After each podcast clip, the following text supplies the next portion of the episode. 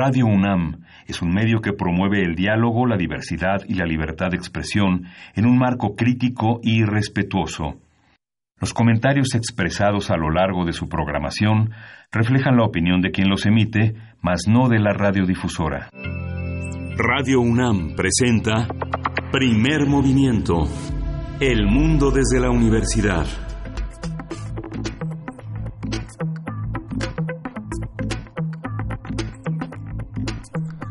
Buenos días, hoy es lunes 22 de julio, son las 7.06 de la mañana y regresamos a las actividades académicas, administrativas en nuestra universidad, en muchas instituciones de educación superior. Estamos en Radio UNAM, en la cabina en primer movimiento. Buenos días, Berenice Camacho. Hola, ¿cómo estás? Miguel Ángel Quemain. Pues sí, es muy eh, emocionante estar de nuevo aquí en vivo después de una semana, una semana que tomamos de descanso y pues como bien dices, inician las actividades administrativas, al menos las administrativas administrativas en nuestra universidad después de tres semanas, tres semanas de descanso y pues se, se acumula, mucho se acumula, se acumula mucho, mucha ropa, mucho que lavar durante la semana que no estuvimos eh, en vivo, pero lo que no perdona es el clima, la lluvia, el calor, también la actividad eléctrica se ha dejado sentir pues en distintos puntos del país, inundaciones en Oaxaca, fuertes lluvias en, en Guadalajara, una tormenta eléctrica el día de ayer, la noche de ayer, impresionante en Cuernavaca y pues bueno, lluvias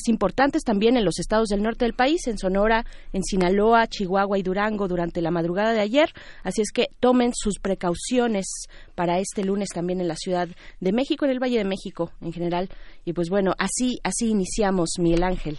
Sí, justamente iniciamos una semana, no estuvimos en, a lo largo de cinco días de transmisiones que, se, que fueron muy significativas en el terreno de la literatura y el periodismo. Armando Ramírez, un escritor que no ha sido reseñado en las principales revistas que se dedican a dar cuenta de la verdadera literatura, de la literatura que es la literatura trascendente, de los suplementos que obvian a una serie de autores. Armando Ramírez tuvo una presencia sorprendente en lo institucional. La Cineteca Nacional dedicó el lunes pasado una, una función a las 7 de la noche de Chinchín el Teporocho con entrada libre en el Tianguis de remate de libros. Hubo una mesa significativa donde el cronista Emiliano Pérez Cruz hizo una semblanza muy importante de este autor con el cual está francamente emparentado. Emiliano Pérez Cruz es una pertenece a una camada de escritores que eh, debería de considerarse pues también como parte de este mundo narrativo de Armando Ramírez. Eh, hemos insistido aquí en Jesús Gardea, en Ricardo Elizondo Elizondo, muchos autores que nunca han tenido una beca o un reconocimiento institucional, que no forman parte del Salón del Libro en París, que no van invitados a la Feria del Libro de Frankfurt y que sin embargo tuvo un reconocimiento importante en Canal 22 todos los días de la semana pasada, de la una de la tarde, se transmitieron programas cápsulas donde este cronista, este periodista, este escritor hizo una, hicieron una remembranza también importante. La organización de Leticia Luna en el Centro de Investigación, de, Centro de, Literatura eh, de Limba también se esforzaron por hacer también un reconocimiento, una exposición de los trabajos y junto con sus hijos, sus legatarios, eh, un, reconocimiento importante, Bernice. Así es, pues eh, todo lo que giró en torno pues a la muerte de Armando Ramírez, importante ver cómo existen otros espacios, esos otros espacios donde generalmente pues él se, se sintió muy cómodo, donde, donde su obra eh, floreció y que ahora se retoma en aquellos que son el canon, el canon de eh, pues de las expresiones culturales y literarias, pues importante detenerse a observar, a observar esto que nos comentas, Miguel Ángel, y pues bueno, tenemos mucho por delante el día de hoy. Muchas gracias por sintonizarnos, por estar aquí de nuevo. Iniciamos, iniciamos la semana eh, ya en la recta final de este mes de julio lunes 22 de julio. Nos quedan dos lunes dos lunes de este mes y pues bueno, estaremos comentando distintas cuestiones. Vamos a estar platicando con la doctora Leticia Merino, quien es investigadora del Instituto de Investigaciones Sociales y coordinadora del Seminario Universitario sobre Medio Ambiente e Instituciones, eh, acerca de el derrame, el más reciente, no el único, el más reciente derrame tóxico de Grupo México. También en esta conversación estará eh, Francisco Cravioto, quien es coordinador de la Oficina de Incidencia del Consejo Mexicano para la silvicultura sostenible. Y vamos a tener también en la sección eh, de los lunes de la música de las Américas en tus oídos, la participación de Guillermo T. Hernández. Él es coordinador del catálogo de música de concierto de la Fonoteca Nacional y hoy vamos a hablar eh, nuevamente sobre Manuel M. Ponce, pero hoy va a ser sobre su estrellita revoltosa. Bastante interesante va a estar esa conversación y también hacia la segunda hora de la emisión del día de hoy estaremos conversando con Enrique Alcázar, quien es periodista, conductor del noticiero UM Noticias en la radio Nicolaita, estación de la, de la Universidad Michoacana, que ustedes ya conocen y con la que nos enlazamos todos los días a partir de las 8 de la mañana. Con él estaremos conversando acerca de esta, pues de las autodefensas y de la 4T, cómo se relacionan, cuál es eh, pues este vínculo que puedan o no tener en el caso, eh, para este caso, pues de Michoacán. Sí, vamos a tener también en la nota, en la nota internacional las redadas fantasma de Trump, la crisis migratoria y la visita de Pompeo, la reunión que tuvo el gabinete y el presidente de la República con esta comisión eh, de estadounidense.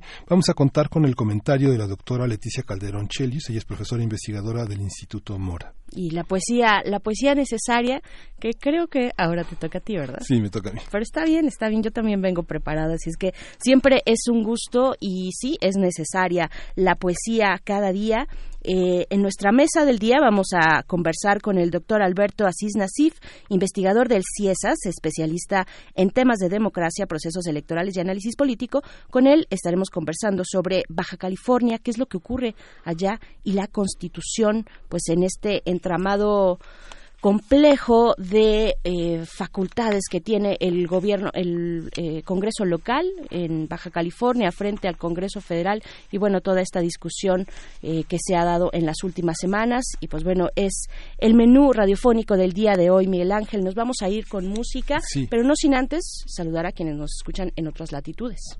Vamos a... Vamos hoy le damos la bienvenida a la Radio Universidad de Chihuahua en la frecuencia 105.3, 106.9 y 105.7. Eh, vamos a estar de 7 a 8 de la mañana con ustedes y de 6 a 7 en el horario de Chihuahua. Que nos digan cómo les trata el clima por allá en Chihuahua y pues vamos con música. Esto es de Brian Setzer Orchestra. La canción es Rock This Town.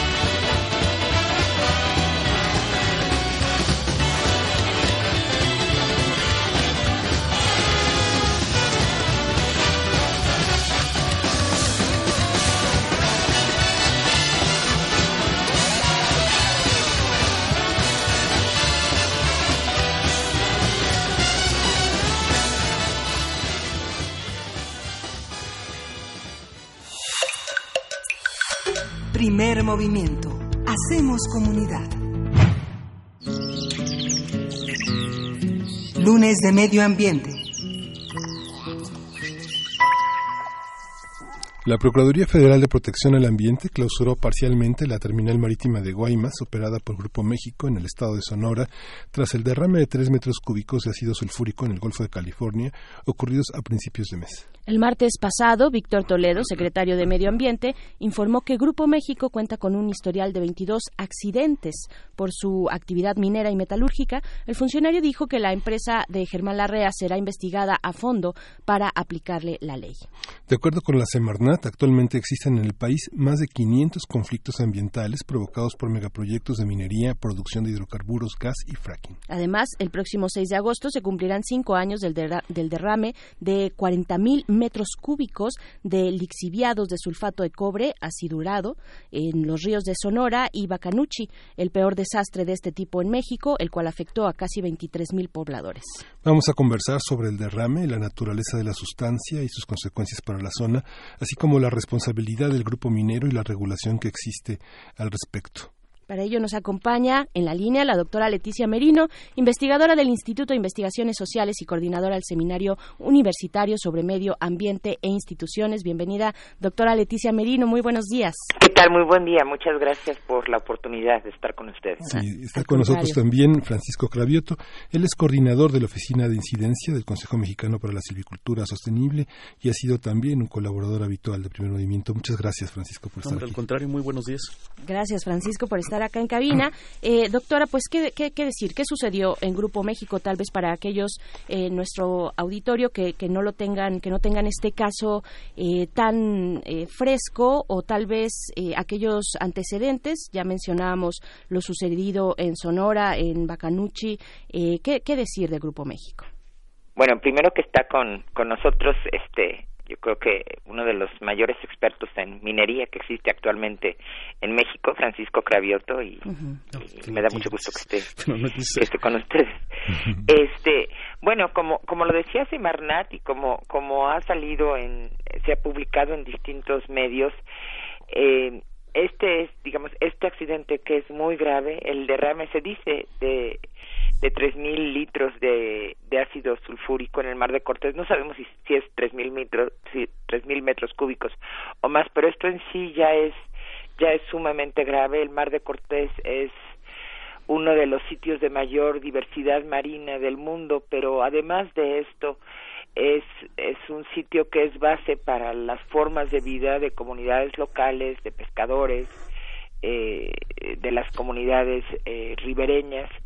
Entonces, esto en sí mismo es muy grave, pero como se ha señalado, es un es uno de los de los repetidos accidentes entre comillas, fallas, desastres ambientales que genera la operación del, del Grupo México en el país en, y en otros lugares como Perú, incluso ha ocasionado en el pasado en los Estados Unidos.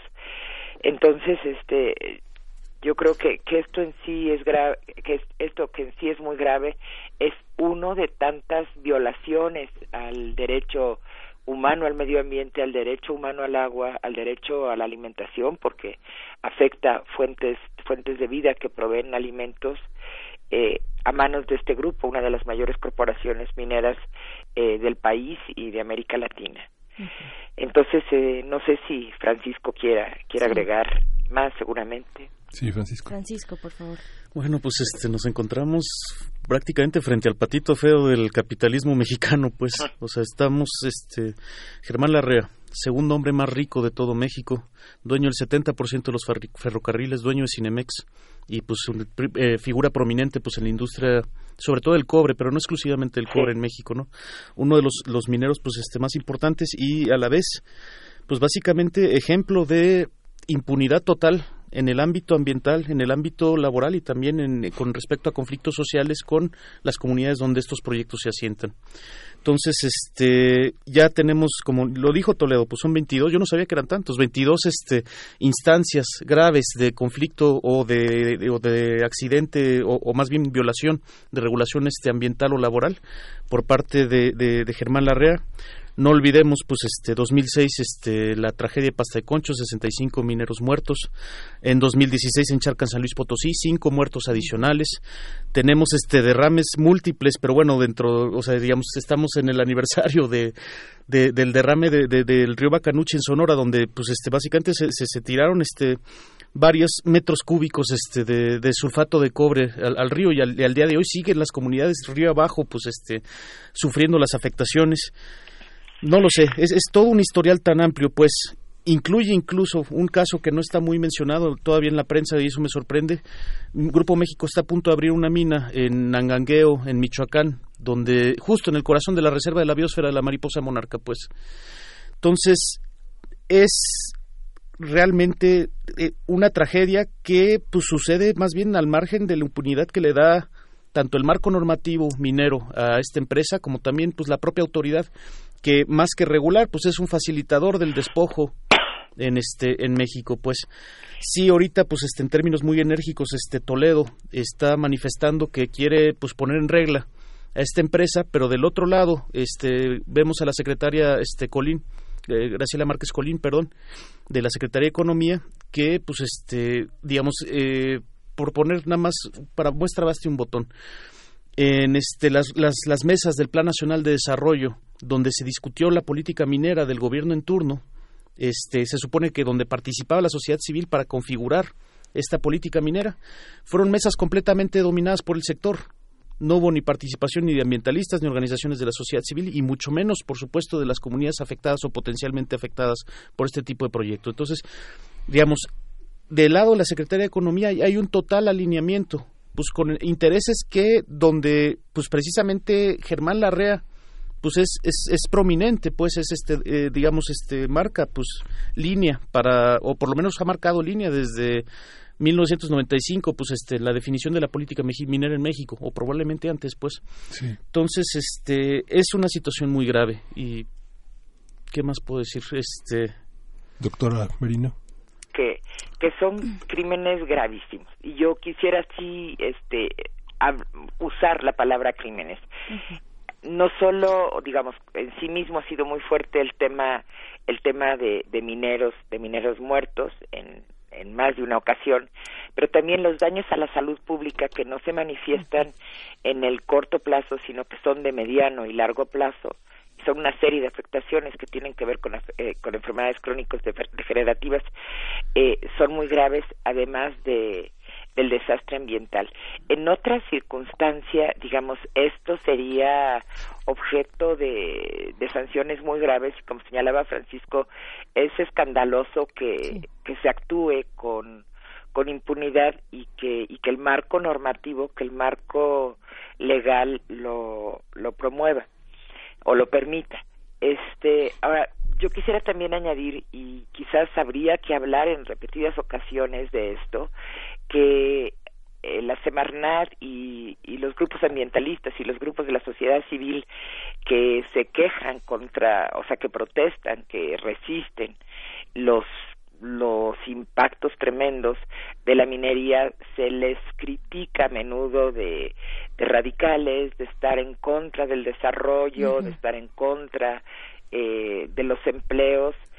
Hace hace pocos meses hace mes y medio eh, se levantó una huelga en, en Mazapil en, en una de las minas de oro y plata más grandes del, del mundo en Zacatecas que duró que duró dos meses.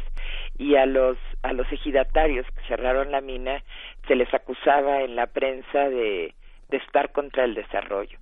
Eh, yo creo que por una parte no hay desarrollo que justifique estos estos crímenes y por otra parte estos crímenes se cometen con impunidad y con muy baja aportación al desarrollo nacional, con muy baja aportación al empleo, al, a la recaudación fiscal.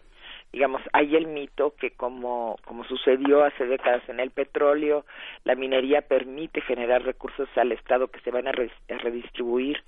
Son mínimos eh, la recaudación fiscal, los recursos que se que se recaudan en ocasiones se acaba devolviendo por parte del gobierno federal recursos a las mineras del, del fondo minero entonces creo que el tema de la minería en, en el país que ha crecido de manera de manera brutal a partir del 2000 y amparado por la ley minera de 92 es un tema que merece una discusión pública amplia y informada, digamos, y desastres como, como los que mencionamos y como los que acaban de suceder son llamadas de atención sumamente fuertes.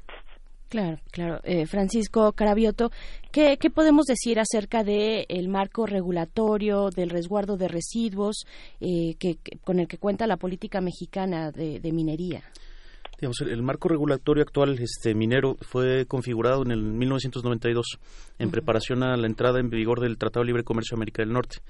De tal forma, pues, este, que básicamente y sobre todo con teniendo muy en mente intereses, este, de capitales monopólicos en, en México por una parte y por otra parte de capitales transnacionales extractivos, este, particularmente no quiero decir canadienses porque a pesar de que la mayor parte de estas empresas que han llegado al extranjero son canadienses es más bien donde se está donde están registradas por asuntos pues este de beneficios regulatorios y fiscales pues en, en Canadá pero pero son empresas transnacionales pues Claro. bastante grandes todo este marco normativo se hizo con, con estas empresas en mente pues.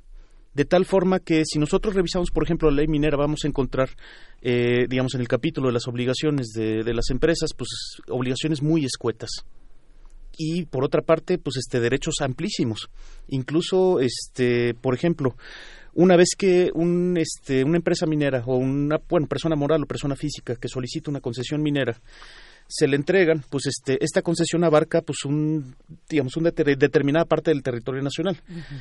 Se entrega sobre, pues, por ejemplo, otro tipo de, eh, de, de- de zonas o regiones. Pues, por ejemplo, se puede entregar sobre propiedad privada, sobre propiedad social, como son ejidos y comunidades, y la concesión minera otorga derechos que se superimponen, o sea, se imponen, pues, a los derechos del- de, la propia propiedad privada o propiedad social, pues, lo cual es este bastante alarmante. Si se entrega una concesión sobre un área natural protegida, prevalece la concesión minera sobre el área natural protegida. De hecho, la área natural protegida no sirve de nada, o sea, digamos, detiene a los campesinos de que no puedan cortar tres o cuatro árboles, pero no regula un minero que vaya a abrir un tajo de, de- con unas dimensiones de un kilómetro de diámetro por 400 metros de profundidad, pues. Es un Frankenstein del Estado, realmente, ¿no? Sí. En realidad es un trabajo del Ejecutivo, de los legisladores, del Secretario de Medio Ambiente, de la Secretaría de Economía. O sea, es un trabajo en conjunto, porque finalmente la Secretaría de Economía, como, como señalas, eh, finalmente ya está en apego a la ley, ¿no? Porque finalmente la Secretaría tiene que promover esos desarrollos que la propia Constitución marca, ¿no? Pero que son un atentado contra el país. Sin embargo, ya está alineada con eso y como dices, los foros fueron a modo, todo fue como una especie como de alineamiento de sumisión, de docilidad a este enorme poder de redes que es este, la REA, ¿no? Pues es, es sumamente preocupante en ese sentido. O sea, digamos, se, se, se, se- se piensa, pues, por lo menos lo, lo que ha dicho o lo que se ha mencionado públicamente parte de López Obrador de qué se va a hacer con el sector minero en términos de cambios es solo se ha mencionado que se va a apo- apoyar a pequeños mineros con el fideicomiso del el, el fideicomiso de fomento minero que existe el fondo minero para distribuir algunos recursos, pero como Leti mencionó hace ratito, son, son muy pocos recursos, es menos del 0.2% de la recaudación de la federación. Entonces, este, sí, impacta mucho a los presidentes municipales de aquellos lugares donde se realiza la actividad minera, pero nunca llega a las comunidades el dinero, pues, No. por cómo es, y eso es por diseño normativo institucional. Tiene otro tema, pues este, básicamente dice que se van a cancelar algunas concesiones porque están faltando a la, a la mínima regulación que marca la ley, pues este, digamos, este, aquellas que no están en regla, que no están pagando sus derechos, que no están entregando sus informes, pues se les va a, cancelar, se dice por ahí o ha mencionado López Obrador y también Francisco Quiroga, el, subse- el- el subsecretario de, de Minería. No obstante, este, pues, pues, digamos, este, aquellas causales de cancelación son mínimas, no versan sobre temas como estamos viendo acá, violaciones de derechos humanos, sobre, eh, digamos, este, violaciones a la regulación ambiental o incluso este, violaciones de derecho laboral básicas, que es el respeto a la vida del propio trabajador. Digamos, ninguna de esas tres mo- motivos se pueden cometer todas las faltas que se quieren en el mundo y no son, no son causal hoy en día de cancelación de una concesión minera, pues. Y quiero mencionar una cosa más. Eh, Grupo México, este, ahorita tenemos mucho la atención sobre este tema, o sea, sobre Grupo México, porque de verdad ya es, ya es brutal lo que está sucediendo con esta empresa y de verdad que se debe sancionar y debe de detenerse este despojo que está dejando muertos en el camino, pues, porque no le llamemos esto desarrollo, es despojo, pues. Pero, este, si nosotros metemos en el cajón a Grupo México, no quiere decir que el resto del sector está bien, pues el sector completo requiere una reforma. El Grupo México es el botón de muestra de por qué se tiene que reformar completo todo el sector. Porque no es el único que está cometiendo crímenes, no es el único que está atropellando los derechos de las comunidades donde llegan los proyectos, no es el único que está generando condiciones pues, de- difíciles o, por no decir, malas condiciones de trabajo para, para los propios mineros. Entonces, realmente es, es algo que se debe revisar transversalmente y no nos quedemos nada más con este como dicen este, pues este patito feo de, de la industria no es no es nada más no es un caso aislado pues o como dicen los gringos este no es una manzana podrida dentro de todo el cajón el cajón completo está, podrido. podrido. bueno no sé si está podrido pero Pero a eso, a eso huele y eso parece. Doctora Leticia Merino, ¿qué agregar al respecto?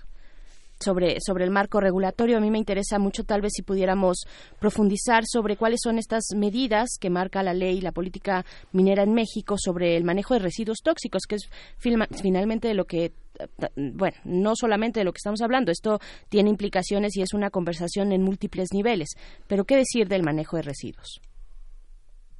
residuos y y no se, se- no se marcan no se marcan como señalaba Francisco eh, mayores obligaciones no solo está el tema de residuos está el tema está el tema de agua Sí. eh, está el tema de de contaminación por los por los lixiviados por las sustancias que se utilizan para separar eh, los la- los metales de, del resto de, de la roca que se presenta por ejemplo en el tema de oro Sí. en promedio para producir dos onzas de oro se generan más de tres toneladas de roca eh, digamos oro oro y plata son son digamos otro de los extremos de lo que no debería de pasar.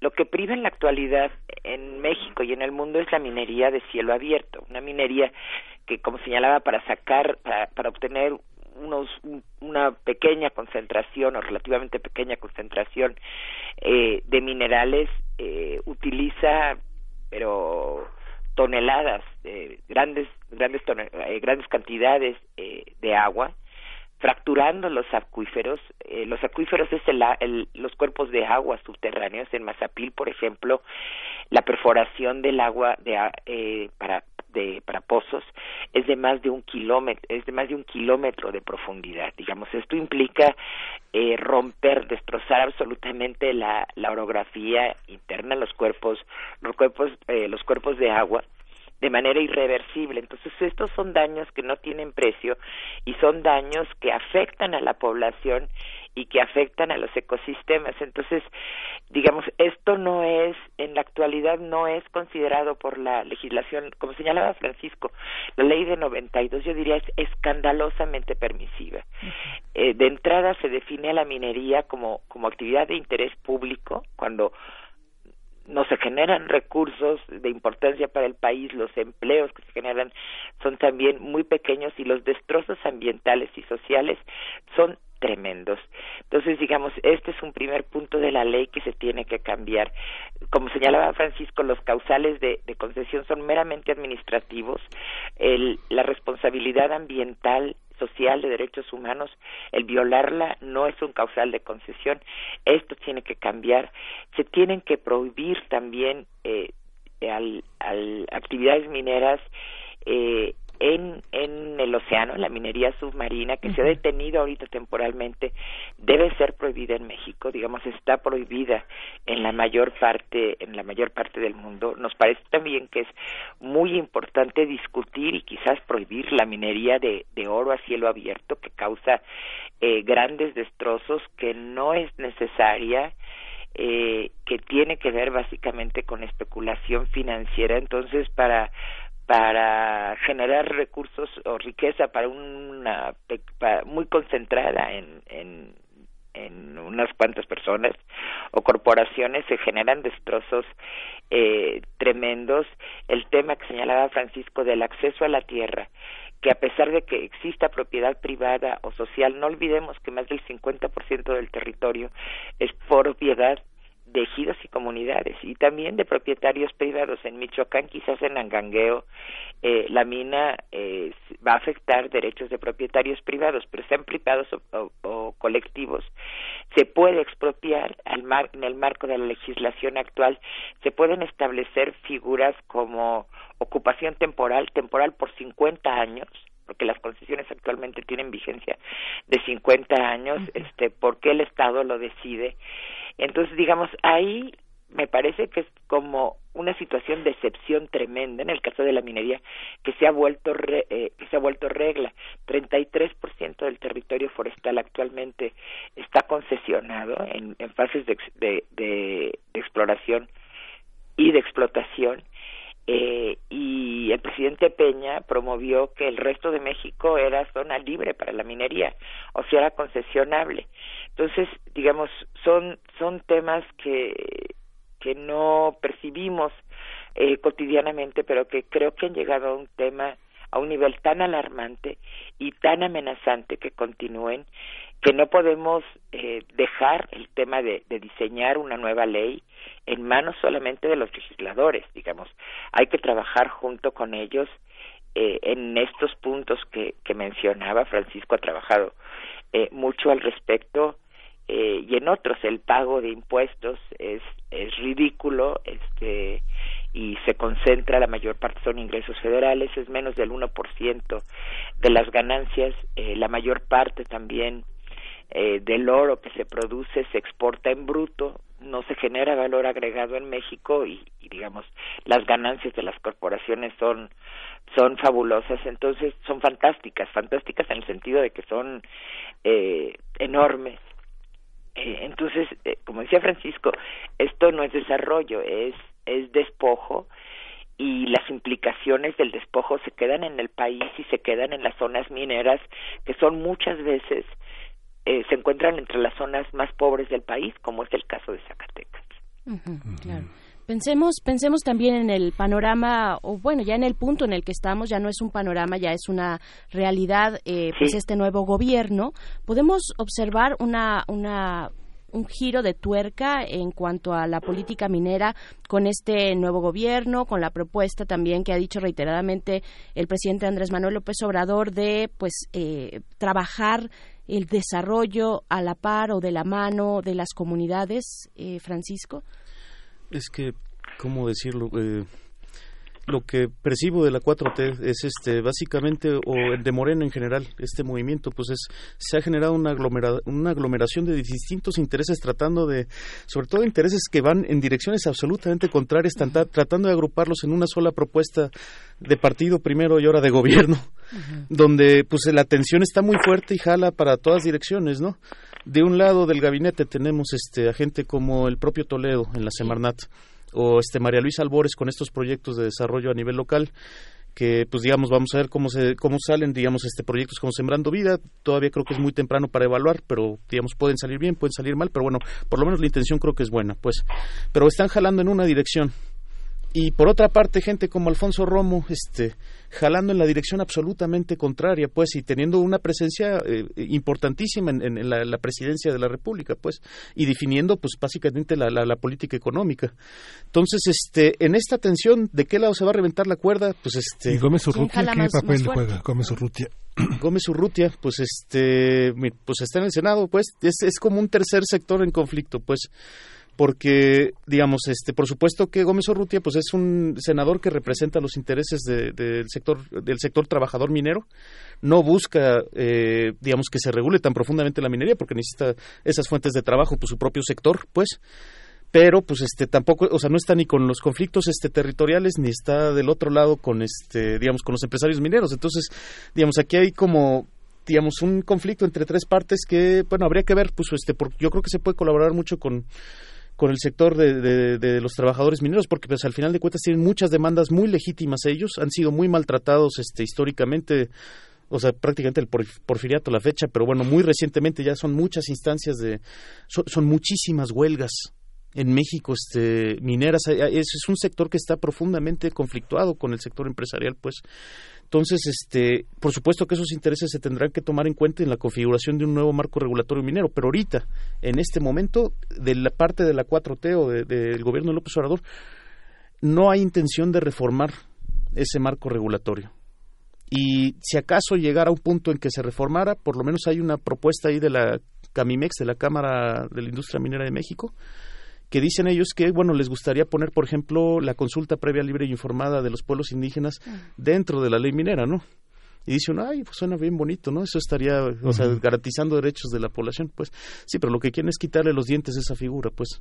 Que se convierta en un mero trámite donde vaya un funcionario público nada más a decir, este, preguntar con una encuesta, este, oigan, ¿quieren la mina que viene para acá? Este, y Sí. todo el mundo dice, no. Y pues bueno, constata que la gente dijo no, se archiva y, el- y el proyecto minero sigue, pues, Claro. y se cumple perfectamente con el convenio 169. Entonces, tenemos ahí un, otro riesgo brutal, este, digamos, pero, pero, pero hasta ahorita, pues, lo que estamos observando, hay una alineación del gobierno de- de- de México, de la federación, con el sector minero. Y me refiero en este sentido no con los trabajadores, sino con los empresarios. En el Senado, pues estará Gómez Urruti, tiene su peso, por supuesto, pero pues bueno, tiene más, a mí me parece que últimamente ha tenido mucho más peso este el senador Guadiana, que es este este sena- senador de la región carbonífera de Coahuila que ha estado deteniendo incluso intentos por reformar la, la ley minera, pues. Entonces, este, pues quién sabe, es, es, es una bolsa donde están tantos intereses adentro y pues van en muchas direcciones y pues en algún uno, en un momento dado pues va a tronar esto de, algún lado o del otro pues y pues pues vamos a tener que observar. Hay un punto que me parece fundamental que no hemos mencionado que es este la ley de responsabilidad ambiental que de hecho casi casi se estrenó con el derrame del río Bacanuchi en Sonora este fue el primer caso fuerte que tuvo que atender esa, esa ley que se estaba recién este había sido recién promulgada un año antes en 2013 y pues en, en 2014 le tocó el derrame pues. Y resultó pues básicamente la multa máxima aplicable para Grupo México fueron cuatro millones de pesos. Pues no es nada. pues para un gran em- un empresario de esa talla es un manacito es, es un costo un costo operativo. Sí. Entonces tú lo pones en tu contabilidad y, y, pues por supuesto te salen las cuentas, bueno, pago lo que tengo, lo debo y continúo contaminando, pues. Uf, pues se tiene que está. reformar esa ley también. y, y tenemos que darle seguimiento. Por el momento eh, se nos ha acabado el tiempo. Doctora Leticia Merino, agradecemos mucho esta conversación. No, Sigamos muchas más gracias a adelante. ustedes. Muchísimas gracias. Muchas gracias también a Francisco Cravioto. No, hombre, pronto. muchas gracias por invitarme otra vez. Gracias. Pues aquí, aquí seguimos. Vamos a ir con un corte de música. ¿Sí? Sí, vamos a escuchar, vamos con música, vamos a hacer un corte musical con The Body Rich Nutville.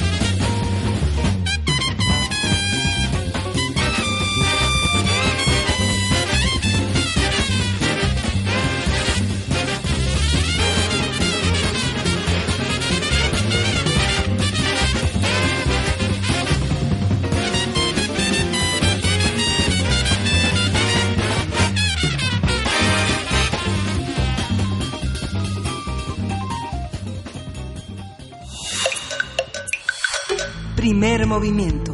Hacemos comunidad. La música de las Américas en tus oídos. Y como cada lunes ya se encuentra en la línea de primer movimiento, Teo Hernández, quien es coordinador del catálogo de música de concierto de la Fonoteca Nacional. ¿Cómo estás, Teo? Bienvenido de nuevo. Muy buenos días, Berenice, muy buenos días, Miguel Ángel. Hola, Teo. Muchísimas gracias por este por este espacio que nos dan para la Fonoteca Nacional y difundir la música mexicana. Y que disfrutamos mucho. Dinos, por favor, de qué vamos a hablar hoy. Ah, hoy es un tema a mí me parece interesantísimo, que es que está relacionado con Manuel M. Ponce, pero también está relacionado con algo que, bueno, siempre ha estado de moda, que es los derechos de autor. Eh, voy a hablar eh, sobre Manuel M. Ponce y que Manuel M. Ponce nunca recibió, o bueno, recibió muy poco dinero por quizá su composición más famosa que se llama Estrellita. Bueno, la cosa fue más o menos así. Manuel M. Ponce en 1912 compone Estrellita, que inmediatamente se vuelve, se vuelve un éxito. Y tiene varias ediciones. Estas ediciones, bueno, fueron en, en México, la primera fue por Wagner y Levien en, en 1913, y después un amigo suyo de la Peña Gil, que eran unos hermanos que tenían una editorial, eh, también hicieron una edición en 1919. Pero inmediatamente después de la edición de 1913 y también en la de 1919, varias editoras en Estados Unidos, la Theodore Presser, Fisher, Recorded, Boston Music Company, hicieron ediciones que podríamos llamar apócrifas y empezaron a ganar mucho dinero con esto, porque hay que hay que recordar que en aquella época gran parte de la entrada de un compositor por alguna composición era la venta de partituras. Pero después no solo no, solo esto, a medida que fue que fue entrando la radio, y estamos hablando de 1920, 1900, 1930, los los derechos también se las de las regalías también se cobraban cuando se pasaba por radio o cuando se hacía música para cine. Esto es cuando empezó el cuando empezó el cine sonoro. Y resulta que hasta que, nunca nunca Ponce como se usaban las ediciones que se habían hecho en Estados Unidos, nunca le daban un- nunca le dieron un centavo. Entonces Ponce, bueno, pues pues el pobre trató de luchar de varias formas y cuando cuando Ponce se va a vivir a se va a vivir a Francia a final de los años a final de los años 20 está desesperado por esta situación y además porque no tiene no tiene un centavo. Y se le ocurre en su en su gran inocencia y aquí hay que hay que hay que ver que Ponce nunca fue bueno para esto de la de la cuestión monetaria contratar a una a una empresa que se dedicaba a cuidar los derechos. Sin embargo hay que recordar una cosa. El derecho que se maneja en Francia y el manejo que se maneja en Estados Unidos son radicalmente diferentes. Mientras el derecho francés, que tiene que ver con los con, con el con, con el, el del pago de regalías, está más orientado hacia el derecho de autor, el pago de regalías en los Estados Unidos está más orientado a lo que nosotros conocemos como copyright, o sea, derecho de copia. Esto es, mientras unos protegen lo que podríamos decir al autor, a la persona, los otros protegen al producto. Entonces ahí, ahí, ahí se encuentran vacíos legales, sobre todo cuando se, se tratan de eh, entablar demandas internacionales. Bueno, pues resulta que Bessel era una empresa que había sido fundada en a finales del siglo XIX por, por rusos en Rusia y cuando después de la revolución de 1917 se van a vivir eh, se van a vivir se pasan a, a a Francia obviamente son especializados en cuidar a, eh, a derechos rusos en Francia, o sea, en un sistema legal totalmente diferente. Bueno, aquí el primer problema, Ponce no no no mire esto, no, o sea, no tiene la visión para ver esto. Cuando cuando los de la BCL se dan cuenta que pues que no pueden con esta con esta cosa legal que tienen que demandar en Estados Unidos, se asocian con Associated Music, Music Publishers que están en Estados Unidos. Y, es- y, arman un contrato, un contrato este por partes iguales, donde dicen, pues mira, vamos a entablar la demanda, vamos a tratar de, de, de ganarla y va a ser mucho dinero porque pues ya la han utilizado en cine, en radio, en han hecho muchas un- una infinidad de, de, de partituras y de ediciones y luego también en conciertos y nadie nunca nos ha pagado nada, ¿no? Entonces vamos a vamos a hacer una buena demanda y se y deciden que entre los tres eh, van a ir a partes iguales, o sea, meten un dinero, pero pues esperan esperan sacar sacar este también. Y bueno, para no hacerles el cuento largo de esto de, de, de esta triste historia, los abogados de, de Estados Unidos van a Francia, donde está Ponce, y vienen a México, donde están los eh, los primeros editores. Y este abogado los convence de que por favor les dé información acerca de las publicaciones para que para que puedan ganar una demanda. Y estas personas, o sea, Ponce y, y los editores en México, creen que están luchando a su favor, o sea, de alguna forma los engañan y dan la información necesaria para, para que los otros les ganen el caso. Entonces pierden estrepitosamente, cuando se dan cuenta ya, ya perdieron, y los, los de Associated Music, Music Publishers, que eran los abogados de Ponce, les dicen, oigan, pues no solamente no ganamos, sino que perdimos. Y perdimos además feo. Entonces tienen que pagar ustedes siete mil dólares. Ponce, que no tiene un centavo, dice, pero ¿cómo es posible? Ahora me voy a quedar sin dinero. Y efectivamente, se queda sin dinero. Y el acuerdo al que llegan es que se le van a pagar como a partir de ese momento, lo único bueno de, de, de- de ese caso, ya se le van a pagar regalías, no se, se pierde todo lo todo lo demás, todo lo, todo lo del, lo del pasado, como a partir de ese momento se van a pagar regalías y dicen, bueno, no me pagues los siete mil dólares, pero yo no te voy a dar regalías hasta que se cubra esto. Y así sucede. Entonces, el auge de la canción de Estrellita, que fue de los años 20, 30 y principios de los 40, nunca Ponce de un centavo. Hasta 1947 parece ser, y esto hay que hay que verlo con algunos con algunos hay que corro- corroborarlo con algunos datos, es cuando empieza a recibir algo de dinero. Y bueno, esto es nada más para darnos una una probadita de lo que de lo que son los los derechos de autor internacionales y, y el copyright, ¿no? Son cosas serias. Sí, son cosas serias. Sí. Y lo que vamos a escuchar justamente va a ser Estrellita en una grabación que se rescató en la Fonoteca Nacional, de tocada por el mismo Manuel M. Ponce. Fantástico. Teo, Teo Hernández, pues con eso vamos a despedir esta sección. Muchísimas gracias por compartirnos. Vamos, vamos a escuchar y nos escuchamos contigo. Nos encontramos el próximo lunes, ¿no? Nos vemos la próxima semana. Muchísimas gracias. Hasta. Gracias, Teo. Perfecto, pues vamos a escuchar.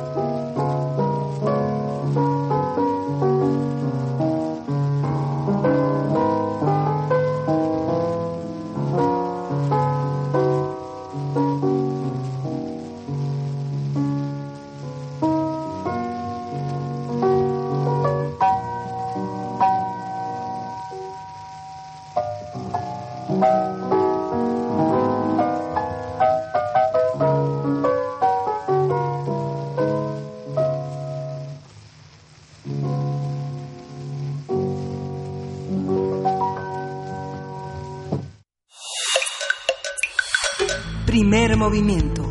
Hacemos comunidad. Pues ya escuchamos Estrellita de Manuel M. Ponce y regresamos a la cabina de primer movimiento cuando son las 7 con 57 minutos de la mañana de este lunes 22 de julio, pues para despedirnos de la primera hora, Miguel Ángel. Sí, nos despedimos de nuestros radioescuchas de la Radio Universitaria de Chihuahua. Les decimos gracias por su atención y ojalá participen en esta emisión que nos enlaza en primer movimiento en Radio UNAM.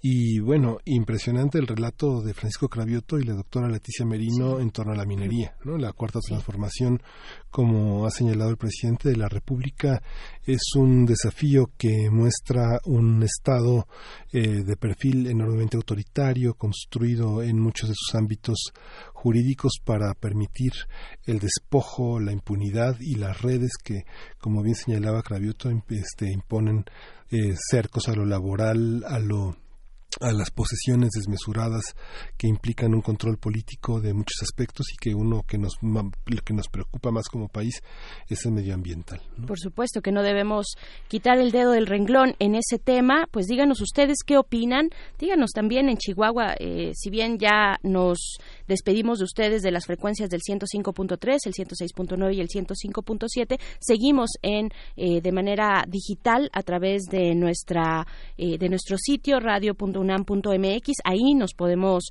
eh, podemos seguir en contacto, podemos seguir con ustedes y también en nuestras redes sociales, arroba PMovimiento en Twitter, Primer Movimiento UNAM en Facebook. Díganos qué opinan en general, pues de este tema eh, tan importante y de este, eh, pues esta medición de fuerzas entre las secretarías al interior del Gobierno federal el gobierno ejecutivo, la Semarnat, jalando hilos hasta dónde podrá llegar eh, con un poder, eh, pues en la Secretaría de Economía eh, concentrado ahí que hemos visto no solamente en este caso sino en otros casos. El tema de Hacienda es muy muy relevante y muy claro también a este a este respecto. Pues díganos qué opinan, qué opinan de la situación minera en nuestro país. Ahí están nuestras redes sociales.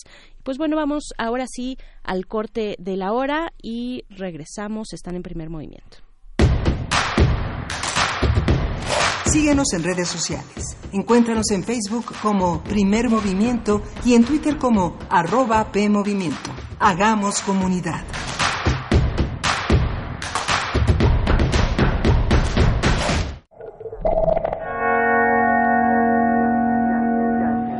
Jan Hendrix, Tierra Firme. Desde su llegada a México en 1975, Jan es una figura clave en la escena artística del país, produciendo obras inspiradas en la estética del viajero y naturalista, incorporando experiencias visuales y culturales. Museo Universitario Arte Contemporáneo, MUAC, en Ciudad Universitaria, del 4 de mayo al 22 de septiembre de 2019.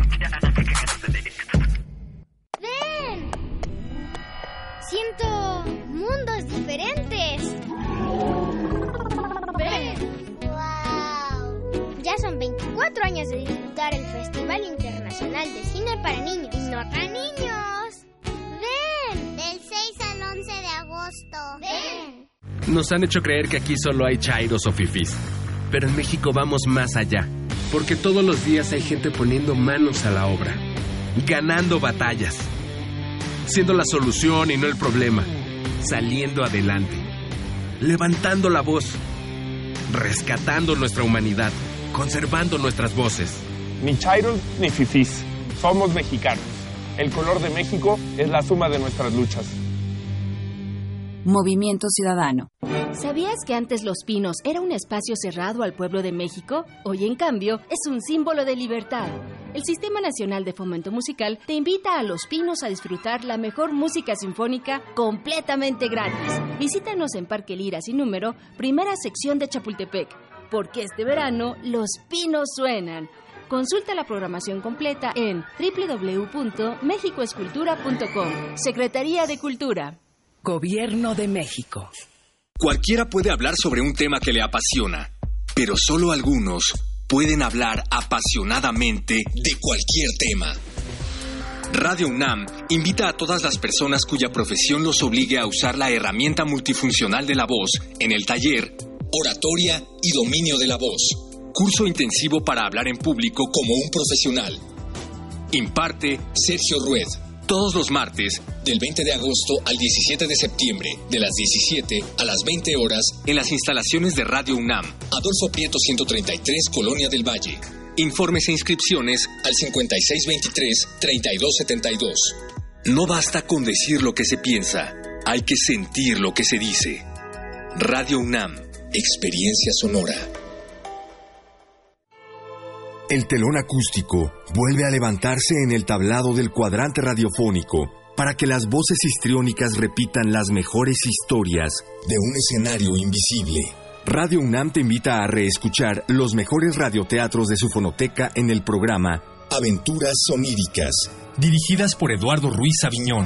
con textos de Elena Garro, Carlos Olmos, Vicente Quirarte, Roberto Coria, Frederick Durrenmatt, Edgar Allan Poe, Mary Shelley, William Polidori, H.P. Lovecraft, Bram Stoker, Samuel Beckett, Jack London, Herman Melville, entre otros.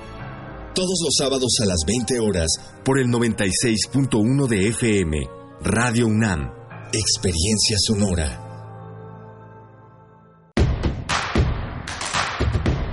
Queremos escucharte. Llámanos al 55 36 43 39 y al 55 36 89 89. Primer movimiento. Hacemos comunidad.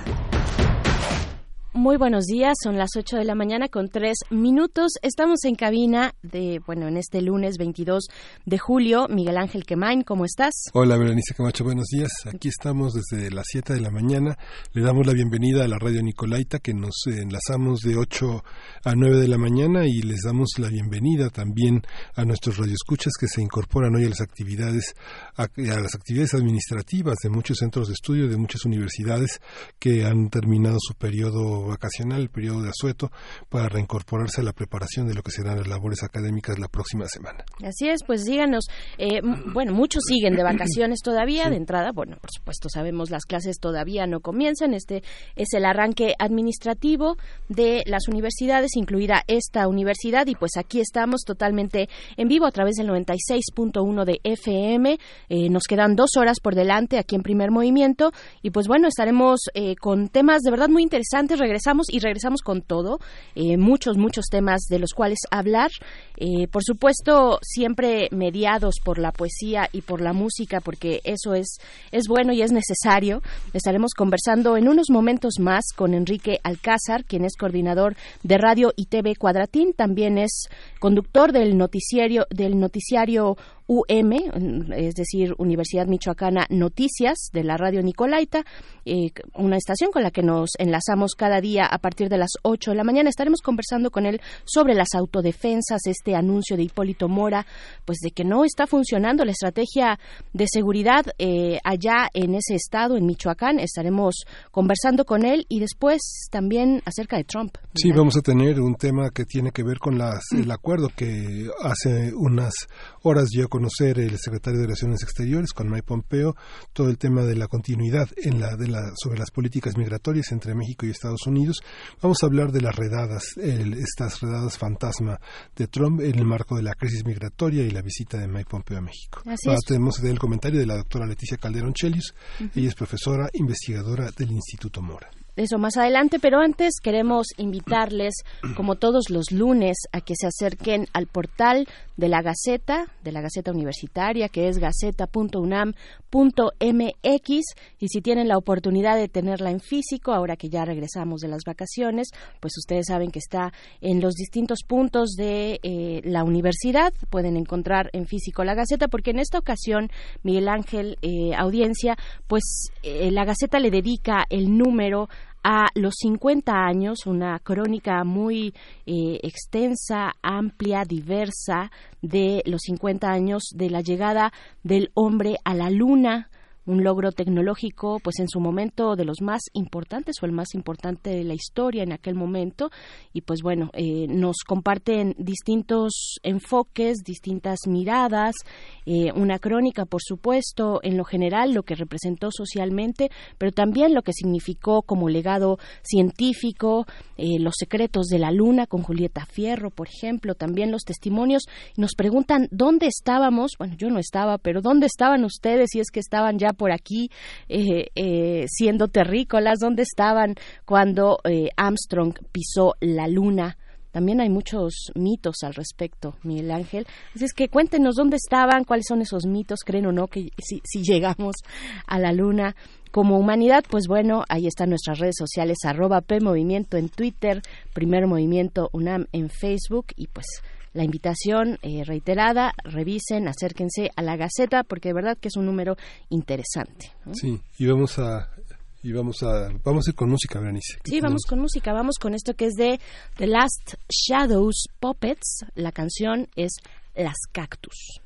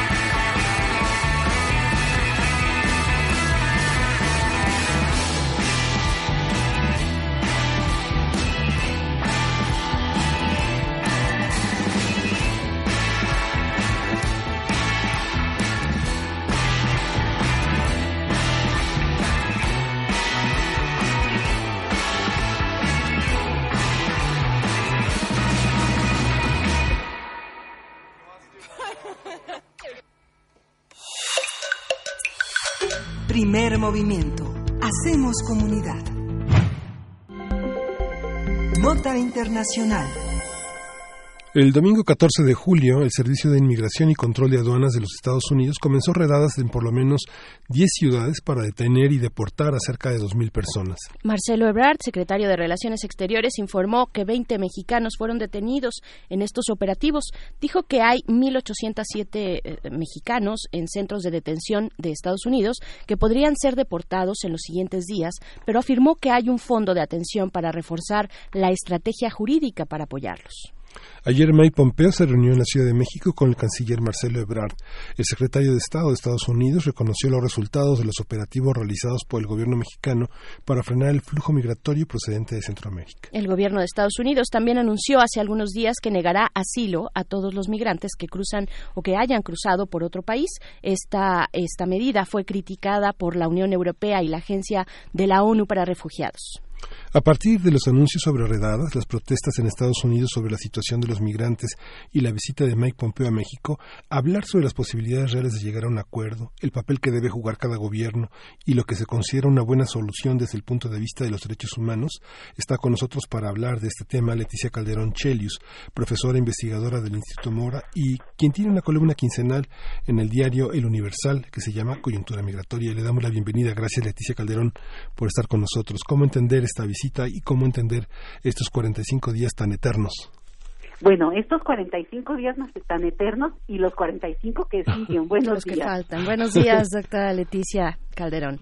Pues miren, yo creo que es un momento interesante porque es un corte de caja que se hace, digo, realmente 45 días para modificar una estrategia migratoria que además se había anunciado como de prácticamente libre tránsito en un sentido por lo menos discursivo y de repente acabó siendo de mucha contención, muy dura, criticada fuertemente por organismos de la sociedad civil mexicana e internacional incluso, pero yo creo que justamente pues tiene que ver con un nivel de pragmatismo de la de la realpolitik y en ese sentido eh, bueno, ahora entramos y vamos viendo que México fue ajustando sus programas, sus proyectos y contuvo el número, ¿no? El número de flujo que había estado llegando a la frontera norte y eso, va- vamos a decirlo, así los digo, en pragmatismo implica que Mike Pompeo vino a pasar lista, ¿eh? Porque vino a revisar como está yendo a otros países, después se fue a El Salvador, pero también ya había ido a Ecuador y el problema, el, digamos, el, el asunto interesante es que eso es parte de la estrategia estadounidense frente a la región, eh, sobre todo esta región de Latinoamérica. Entonces, viene a pasar lista en 45 días, volverá, pero yo creo que también se sentaron algunos de los elementos muy interesantes de los que creo que podríamos hablar en la reunión, la brevísima reunión de ayer, pero que deja cosas que para nosotros creo que son muy importantes. Exacto, esa es la pregunta. ¿Cómo leer esta visita de Mike Pompeo? Además del palomeo, ¿no? De, de poner la estrellita, pues sí, así, así resultó la estrellita en la frente del gobierno federal sobre el tema migrante. ¿Cómo leer esta reunión? Pues de- de- de- con varias cosas, como decía, pues sí, México hizo el papel de contener y lo logró. México empezó a tener una estrategia mucho más agresiva, pero yo creo que con algunas una parte de la ecuación que también hay que ver con cuidado, porque un punto del compromiso y también, digamos, del acuerdo con Estados Unidos es que el gobierno mexicano va a entrarle al tema de el crimen organizado en el tema migratorio que no es poca, poca cosa. ¿Por qué? Porque una cosa son las bandas que cruzan gente, toda esta figura de que conocemos de tanto tiempo los mexicanos desde el, del, el pollero, ¿no? El coyote que cruza a la gente y otra es lo que hemos visto los últimos años, las, digamos la última década, que es el, el, el crimen organizado entrando en el tema de la trata de personas a través de la migración. Entonces, aquí el compromiso del gobierno mexicano es no ser parte de esa ecuación. Y eso sería un cambio importantísimo, porque lo que lo que vemos con el repunte de, la violencia, todo el asunto del crimen eh, hacia las personas más vulnerables, es que justamente siempre hay coludidos autoridades de altísimo nivel para que pueda darse este asunto. Entonces, si realmente el gobierno mexicano modifica esa ecuación, sí puede llegar a tener un cambio sustancial en el tema migratorio. México sí podría demostrar una diferencia en relativamente un tiempo prudente, digamos. ¿Por qué? Piensen en cualquier caso, en Veracruz, el tránsito migratorio por Veracruz, por Tamaulipas. Sí. La criminal- criminalidad ahí ha estado cubierta por las propias autoridades, del nivel que me digan, pero incluyendo al más alto nivel, y a estas alturas ya nadie lo duda. Lo- ni lo dudaría ni lo duda, creo yo. Entonces, lo que hemos visto es que la propuesta mexicana parte de reconocer eso y también decirle a Estados Unidos, bueno, lo vamos a atacar o lo vamos a enfrentar también por este lado. Yo lo veo positivo. No es cualquier cosa, porque porque implica que realmente le des a uno de los negocios más rentables del mundo, que es desafortunadamente este asunto de la trata.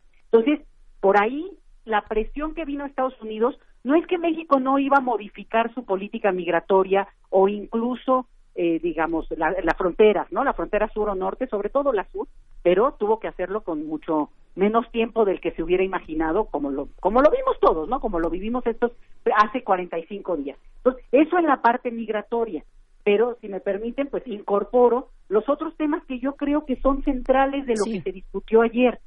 Y uno es el tema de que Estados Unidos se comprometa a ver si es cierto, pero digamos, es por lo menos ponerlo en la mesa, es muy importante a, eh, digamos, limitar, controlar, apoyar a que en este país, en el nuestro, el tráfico de, armas es ilegal. Y tenemos también 10 años de complicidad de nuestros gobiernos con Estados Unidos, para quienes el tema de la- las armas es un negociazo. Entonces, ellos han mandado de manera libre y sin ningún tapujo armas a nuestro país que han, que han cruzado libremente y el problema es que eso es, es lo que ha, digo, tiene que ver mucho con la violencia en nuestro país. Entonces, que haberlo puesto en la mesa y sacarle mínimo una expresión a, a Mike Pompeo eh, sobre este tema me parece que también es un punto que hay que darle seguimiento, no dejarlo, porque es tan duro como cualquier otro tema, con- como cuando hablábamos de la criminalización de la migración, ¿no? De, de haberla metido en esta cuestión de la- del crimen organizado.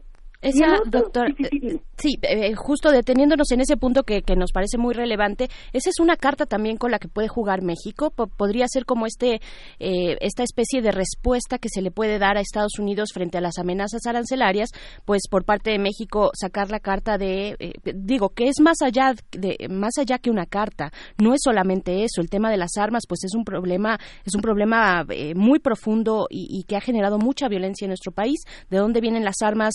Eh, de pues que, que significan toda esta violencia y toda esta muerte que hemos vivido pues es es precisamente de Estados Unidos. Pero cómo cómo funcionaría sería también una especie de carta política de negociación Pues sería una negociación difícil porque para ellos es un negocio súper rentable.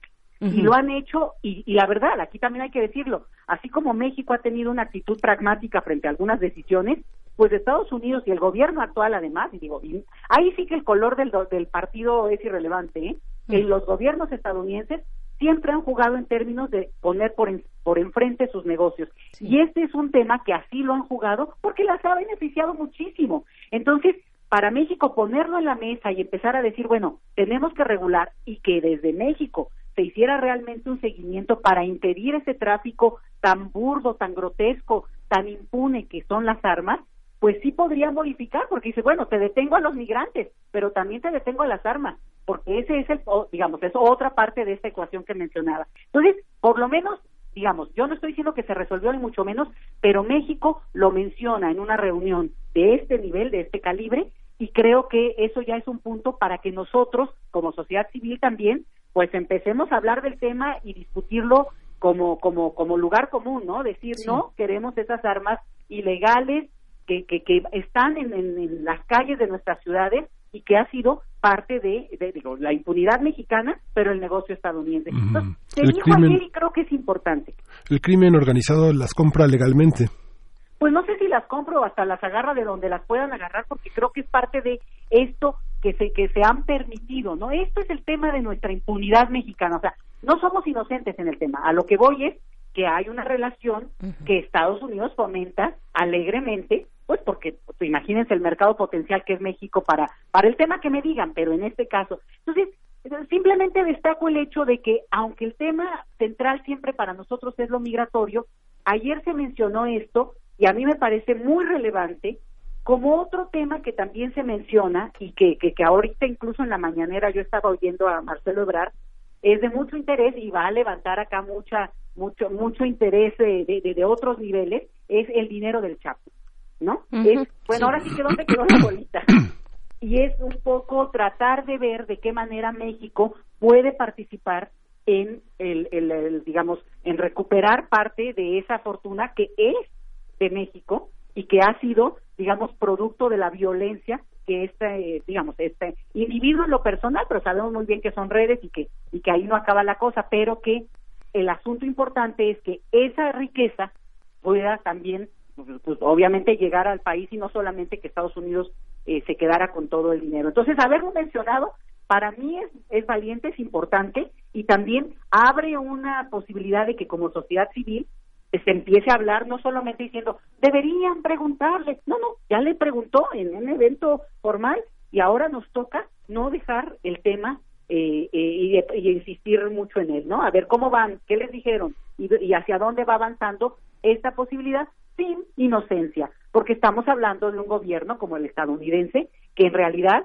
viene a jugar esta carta del policía bueno, bonachón, que es Mike Pompeo, de buena cara, buen semblante, frente a un una figura que, bueno, que en México ya es como el, el- enemigo número uno, por lo menos en términos de, del imaginario, que es Donald Trump. Pero son el mismo gobierno. Y es el policía que viene, el policía bueno, y no vino el policía malo, ¿no? Que sería Donald Trump. Entonces tampoco ah, con inocencia, pero sí en un nivel que se ve que se pudieron plantear cosas que son importantes para México. Claro, ¿qué más? Tenemos el tema de las armas, el tráfico de, de armas, que, que es un tema, vaya, que le podríamos dedicar eh, una, una entrevista específica para este tema. No hay que olvidar, por ejemplo, para el caso de algunas de las armas que fueron utilizadas para el caso Ayotzinapa, pues está, hay, hay un litigio ahí, una condena contra la eh, fábrica, la empresa alemana de Heckler and Koch, eh, pu- pues que enviaron finalmente armas armas de uso exclusivo del ejército compradas por el ejército, pero que de alguna manera llegaron a otras manos fuera del ejército, traspasaron esos muros y bueno, finalmente hay evidencia de que para el caso Ayotzinapa fueron utilizadas esas armas, es decir, el tráfico de armas tiene sus, sus restricciones cuando, bueno, entre países, ¿no? Hay, hay marcos legales muy ex- específicos, para el caso de Alemania tienen eh, pues ciertas condiciones muy estrictas, no se pueden vender armas en ciertos, por ejemplo, estados de, la República que tienen incidencia delictiva eh, mucho mayor o de delitos graves mucho mayor. Eso se ha estado viendo durante todo este juicio en Stuttgart, en la ciudad alemana de Stuttgart. Y bueno, tenemos a, la par esta, esta cuestión en Estados Unidos, que bueno, inunda el país, nuestro país con, con armas. Tenemos también la cuestión de, eh, de Joaquín Guzmán, del Chapo. ¿Qué más? ¿Qué más eh, podemos leer acerca de esta entrevista con, de esta reunión con Mike Pompeo? Pues yo pondría el otro último tema que me parece que es fundamental para los mexicanos sobre todo, y es que se dice ya abiertamente que México, digamos, respondió, vamos a poner, hizo la tarea. Y en ese sentido, digo, en este tema de la contención migratoria que he mencionado, y en ese sentido, no es tema, y creo que no hay que insistir en el asunto del tercer país seguro. El gobierno mexicano, por lo menos, eh, en, en- en- a, a este nivel ya muy formal, reitera y Mike Pompeo dice, bueno, efectivamente no hay ningún punto como para seguir insistiendo en eso. No quiere decir que no lo insistan o no, pero México no es ni no será un tercer país seguro. ¿Por qué es importante? Porque se, ha, se ha hablado mucho de que, dadas las medidas que ha impuesto Estados Unidos, lo que ha aceptado México, lo cual es real, me parecería o ya somos de facto un tercer país seguro. Y no, aquí el asunto es de una, digamos, eh, marca jurídica o un registro jurídico que implicaría una formalización de un tipo de relación que más allá de quién gobierna Estados Unidos, se religiera o no Donald Trump, hubiera otro gobierno a lo mejor más amistoso con México, eh, nos obligaría a un nuevo modelo de, digamos, en el tema migratorio, pero en muchas otras cosas, porque al final de cuentas genera una, una dinámica en los países que son tercer país seguros. Entonces, que México diga, insista, digo, quiero decir el gobierno mexicano, insista y que lo reitere ante, ante una autoridad como Mike Pompeo, bueno, México no está en esa tesitura y no va a avanzar por eso, por ese camino, es importante para que se baje ya como discusión en- entre nosotros, porque aunque yo decía, ¿no? Aunque camine como pato, eh, se mueva como pato, pues no, no lo es, porque no formaliza una relación que México puede retirarse mañana mismo del tablero o en un tiempo modificar la, la, la, la relación, eh, decía yo, con otro gobierno o incluso con un gobierno que no quiero, ni Dios lo quiera, pero que se relija, pero bueno, eso no lo pongan en, no, ni modo, pero creo que sí es importante porque aquí la designación jurídica juega un papel que no es cualquier cosa. Sí, y lo que comentaba al principio, la- el tema de la justicia que tiene que ver con la corrupción de las propias autoridades de migración, que tiene que ver también con el tema de la desaparición de personas, que tienen todo el poder para desaparecer a quien quieran, no solamente en la trata, sino a quienes se resistan en la trata, ¿no? Es que yo creo que volvemos al mismo punto del que hemos salido en todos los temas en nuestro país, desafortunadamente desde el principio, y se llama impunidad.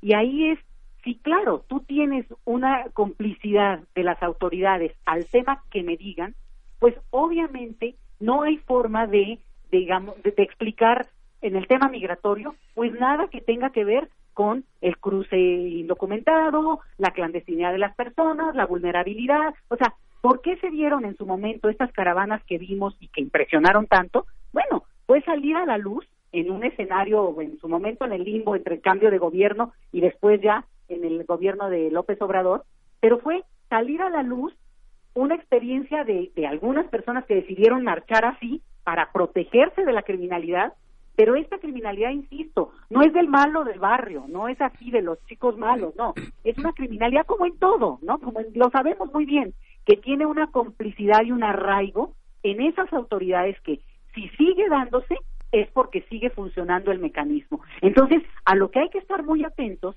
es que en la medida en que de verdad, y apoyemos también, yo pondría entre paréntesis, este ataque frontal, no solo al, digamos al, al criminal en sí, y no solamente a la detención o a la ubicación, sino a la impunidad, porque si no, lo que tenemos es que se repite el círculo infinitum y en el tema migratorio es clarísimo. ¿Por qué México ahora intenta, o el gobierno otra vez, el gobierno mexicano, esta cuestión de documentar a las personas o que pidan refugio en nuestro país si es su interés, o en su momento se dijo que no crucen de manera indocumentada, sino con algún documento que les permita que haya un seguimiento y saber quién cruza? Pues porque la clandestinidad es un nivel de riesgo altísimo por, por la situación mexicana, claro está. Entonces, yo creo que estamos tocando, ca- hagan de cuenta que el tema migratorio lo único que hace es que espejea otro más de los temas, de, o, o, tal vez el tema que en todo se va a repetir. Es cuando hay criminalidad, hay violencia, tú hablabas ahora de, de desapariciones, de- bueno, estamos en el mismo esquema y ahí lo nacional simplemente hace que sean más vulnerables justamente porque son invisibles, pero pero no no es que nos nos pone en un lugar distinto por tener o por o por no serlo. Entonces, yo creo que con este tema podemos también dar seguimiento muy interesante a lo que se vaya avanzando realmente en el combate a la violencia, a la criminalidad, a digamos la, la impunidad que es la madre de todos los males de este país, ¿no? Bueno, una, una porque hay varias madres, pero este eh, ese se- si eso se discutió o se mencionó o se dice o está en la agenda, ya es un avance, porque nunca un gobierno de este país reconoció eso y ahí tenemos que, bueno, pues les decía yo, mencioné Veracruz o Tamaulipas como uno de los de los eh, lugares o de las zonas de cruce y yo creo que aquí nadie dudaría que han sido estados donde ha campeado la impunidad y los desde las altas esferas que son gobernadores para abajo han sido los cómplices principales de la criminalidad de, de lo que sea. Entonces, eh, eh, mencionarlo ante una autoridad como Mike Pompeo, pues yo creo que es importante para decir, esa es nuestra agenda. Nuestra agenda es entrarle a discutir los temas que nos tocan y nos lastiman y que hacen, ahora sí que ahí nos hermanan con los migrantes, ahí sí no hay, no hay diferencia, porque también la población local no es que solo afecte a la, a la gente inmigrante, sino pues obviamente a todos. Entonces, a mí sí me, me me parece que es un avance importante, pero tenemos, digamos, la espada de Damocles encima porque en 45 días pues habrá una revisión, un seguimiento de esta estrategia y otra vez van a venir a, tomar nota y a pasar lista, ¿no? ¿Por qué? Porque esa es la estrategia, digamos, eso es lo que hemos conocido como el imperialismo estadounidense durante mucho tiempo. Claro, y mientras todo esto sucede eh, de este lado, pues del otro lado del río Bravo eh, llevamos una semana con estas con estas redadas, estas re- redadas que anunció el domingo de la semana pasada Donald Trump, redadas masivas eh, eh, para detener a personas migrantes eh, que están de manera ilegal en aquel en aquel país. ¿Qué decir a una semana de, de, de estas acciones? Pues mira, acciones que además no se concretaron. Fueron mínimas las detenciones y es, eh, digamos, una estrategia de control político, de generar miedo entre la población en general, ¿no? En la población in- eh, no solo indocumentada, también en la población documentada, porque aquí hay un, un principio de racismo en el cual pueden detener, digo, hubo varias varias cosas que corrieron por las redes sociales de población ciudadana estadounidense de hasta quinta generación, pero de origen latino o mexicano específicamente, pues que fue molestada. Entonces, genera y abre la puerta a la xenofobia, sí. Y es una estrategia, ahí lo vería yo más como la estrategia de campaña, el llamado a sus duritos, ¿no? A sus eh, aliados potenciales en términos electorales de Donald Trump. Pero miren, yo creo que ya no le va a alcanzar con eso a Donald Trump.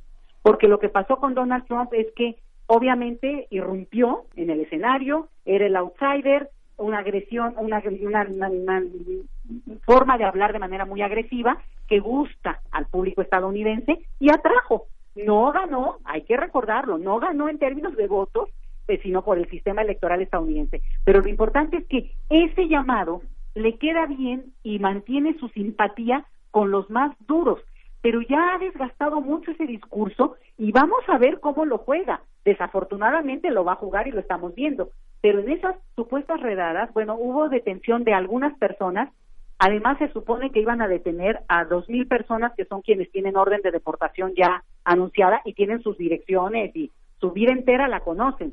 Entonces, también es obvio que solamente es una estrategia de terror, porque si de veras hubieran querido detener a esa gente, pues hubieran lo hubieran hecho más bien cautelosamente. No, no, no había forma de que alguien no tomara precauciones frente al llamado. Entonces, viéndolo por ese lado, eh, tal vez hay que separar lo que tiene que ver con la estrategia electoral y el tema migratorio y cómo lo va a usar Donald Trump y no dejarlo revolver en lo automático. No quiere decir que no esté junto, pero no de manera automática con el tema de lo que pasa en México, toda la cuestión del flujo, porque también es real. El flujo no se ha detenido, la deportación desde México no se ha detenido, que es otra de las cosas que también se puso ayer en la mesa de debate, y era recuperar un programa que México tenía, que era, eh, digamos, la, la deportación, pero más ordenada, más segura, y directamente aquí a la Ciudad de México vía aérea, y no poniendo a la gente en la frontera norte, donde de por sí ya hay gente regresando o centroamericanos que están esperando en México o la misma población,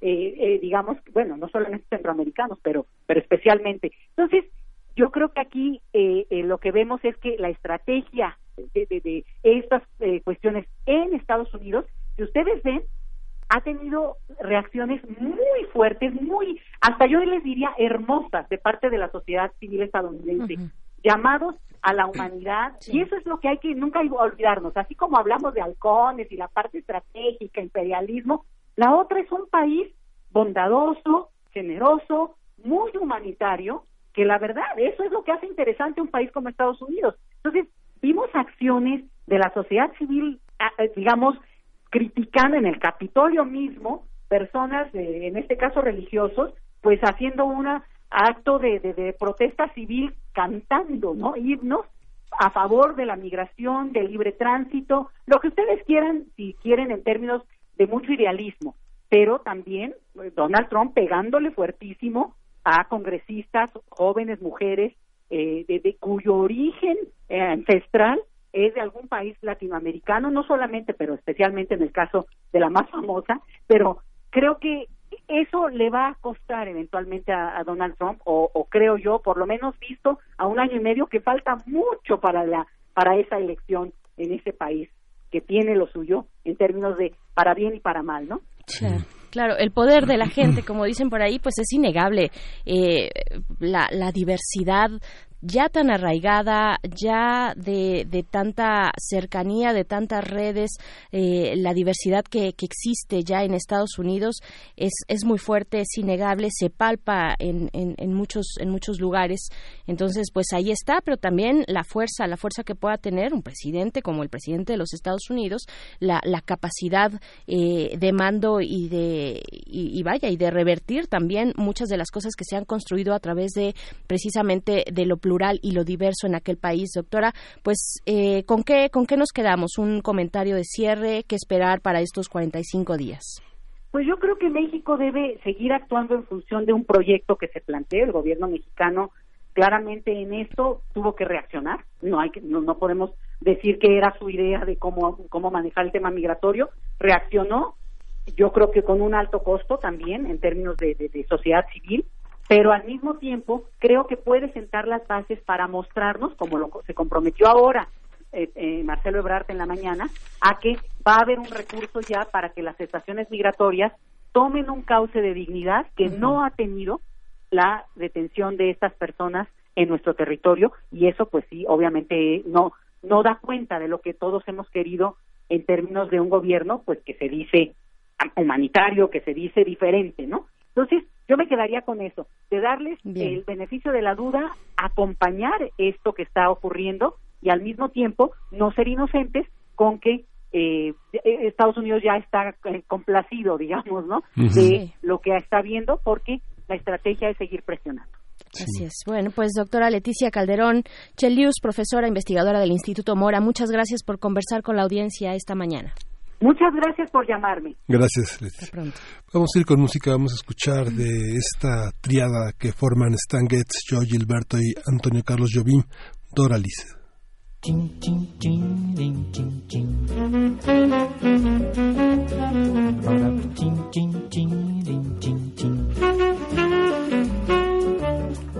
Doralice, eu bem que lhe disse, amar é tolice, é bobagem, é ilusão. Prefiro viver tão sozinho ao som do lamento do meu violão. Doralice, eu bem que lhe disse, olha essa embrulhada em que vou me meter. Agora, amor, Doralice, meu bem, como é que nós vamos fazer? Doralice, eu bem que lhe disse, amar é tolice, é bobagem, é ilusão. Eu prefiro viver tão sozinho ao som do lamento do meu violão. Eu bem que lhe disse, olha essa embrulhada em que vou me meter. Agora, amor, Doralice, meu bem, como é que nós vamos fazer? Um belo dia você me surgiu. Eu quis fugir, mas você insistiu. Alguma coisa bem que andava me avisando. Até parece que eu estava adivinhando. Bem que não queria me casar contigo. Bem que não queria enfrentar este perigo, Doralice. Agora você tem que me dizer como é que nós vamos fazer.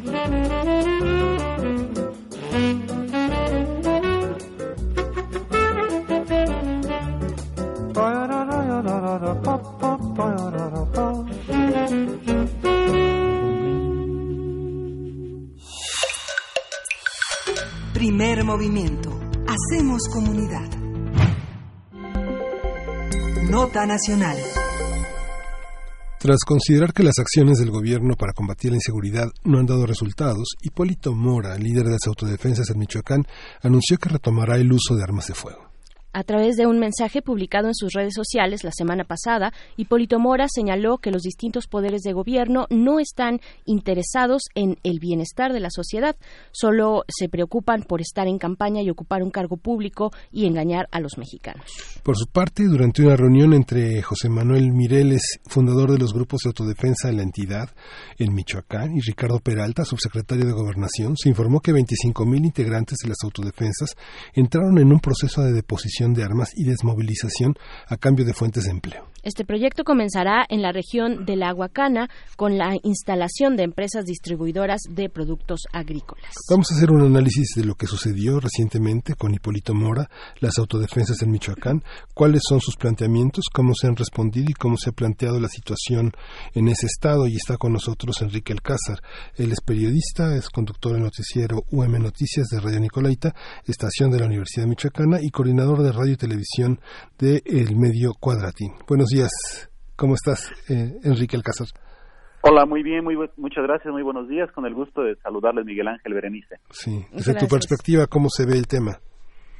Bueno, tomó por sorpresa el anuncio hecho por Hipólito Mora Chávez la semana pasada, cuando a través de su cuenta de, de Facebook informa que nuevamente tomará las armas.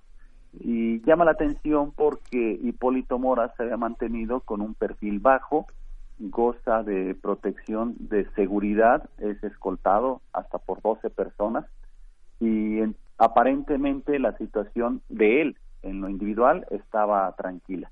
No había aparecido en escena, no se le había visto en fecha reciente, la última ocasión estuvo hace un mes y medio, dos meses en el Senado de la República presentando algunas propuestas que tienen que ver con aspectos jurídicos y de funcionamiento de los grupos de autodefensa.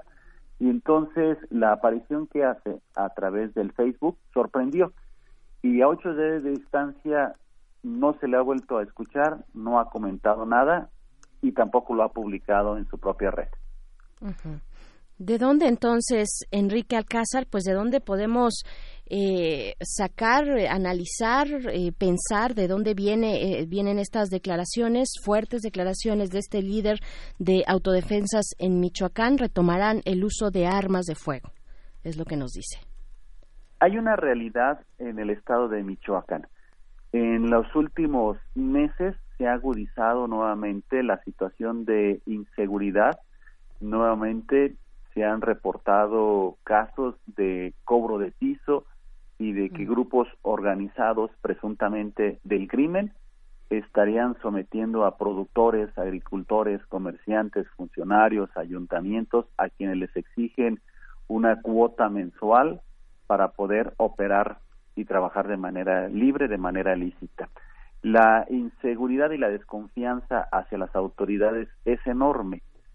Se habla de que existen incluso autoridades municipales que pagan cuota al crimen, no obstante el despliegue policiaco de seguridad y mediático que se hace al respecto. ¿Por qué no hay una denuncia?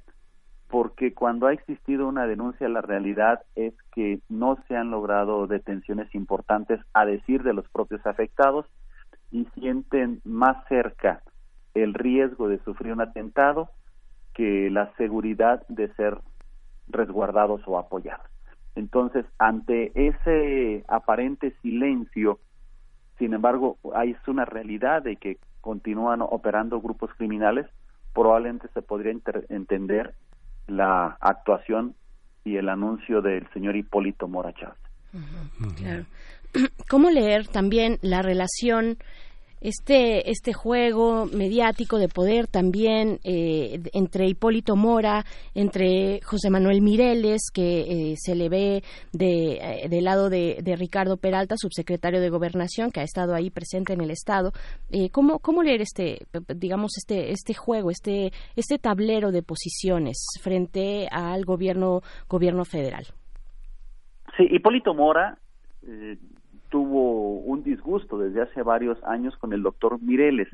El doctor Mireles aquí se le señala que en realidad él fue más un vocero que un líder de autodefensas. Sin embargo, mediáticamente pues saltó a escena, se le conoció de manera mayúscula, incluso por el corto que se hizo, en fin, pero en realidad de origen es Hipólito Mora y otros líderes de autodefensa los que realmente, valga la expresión, dan la cara, son los que se arman, son los que salen y después se incorpora el doctor Mireles. Sin embargo, el doctor Mireles ha mantenido una mayor presencia mediática. De hecho, a mí me llama la atención y lo comparto con ustedes, el pasado lunes, cuando hace el anuncio el doctor, eh, eh, preciso, el señor Hipólito Mora, eh, el gobernador se dice sorprendido, el gobernador Silvano Aureoles, gobernador del estado de Michoacán, y lo cuestiona y en un tono irónico dice, lo que pasa es que a Hipólito Mora le gustan los, re- los reflectores, le gustan los medios nacionales y como le dan cuerda a los noticieros nacionales que tienen cierto público y ahora no lo han tomado en cuenta, pues parece que los extraña y por eso su actitud. Para el gobernador Silvano Aureoles, Hipólito Mora lo calificó de un rockstar de los medios nacionales. ¿Es compatible con la cuarta transformación la existencia de, eh, de autodefensas en el estado de Michoacán? ¿Es, es, eh, viable, es eh, coherente, congruente con la política del Ejecutivo? No, de ninguna forma puede ser eh, o podría ser coherente ni, ni viable. De hecho, el gobernador cuando asume la titularidad del Poder Ejecutivo hace cuatro años, él anuncia que no permitirá ni tolerará ningún grupo armado. Eso lo anuncia el gobernador, lo repite el lunes de la semana pasada. Hace siete meses aproximadamente el doctor Mireles también había hecho un pronunciamiento semejante en el sentido de retomar las armas y horas después se retractó, ofreció disculpas y dijo vámonos trabajando por el lado institucional. Entonces el doctor Mireles así lo señaló, ahora es Hipólito Mora el que sale en escena en esta publicación de la noche del, del 14 de julio, por ahí de las diez y media de la noche, es que hizo este anuncio.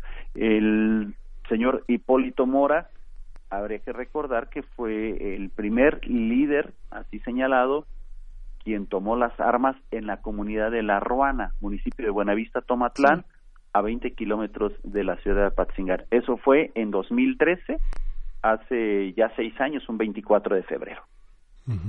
¿Cuál es el panorama? El panorama de las eh, de estas fuerzas de autodefensa, cómo han sido eh, incorporadas a las fuerzas institucionales, nos lo mencionabas, eh, pero ahora frente a esta eh, al alza de la violencia, este nuevo impacto de la violencia en Michoacán, pensando en, en regiones como la Huacana, por ejemplo, eh, ¿qué, ¿qué podemos decir? ¿Cómo se están movilizando estas fuerzas? Bueno, en realidad las los autodefensas aquí en el estado de Michoacán, en lo general, a diferencia de hace seis años, no gozan de un respaldo ciudadano, de un respaldo de la población. Hay localidades muy específicas, como es el caso exactamente de la Huacana, donde aparentemente han construido y han hecho una alianza con un tejido social que han estado trabajando. Sin embargo, a decir de fuerzas federales, estas personas que podrían estar simpatizando, pues son movilizadas por presuntos líderes criminales. En lo general, eh, las fuerzas federales tienen presencia, pero también hay otra realidad, la realidad del crimen, la realidad de que la gente lo calla.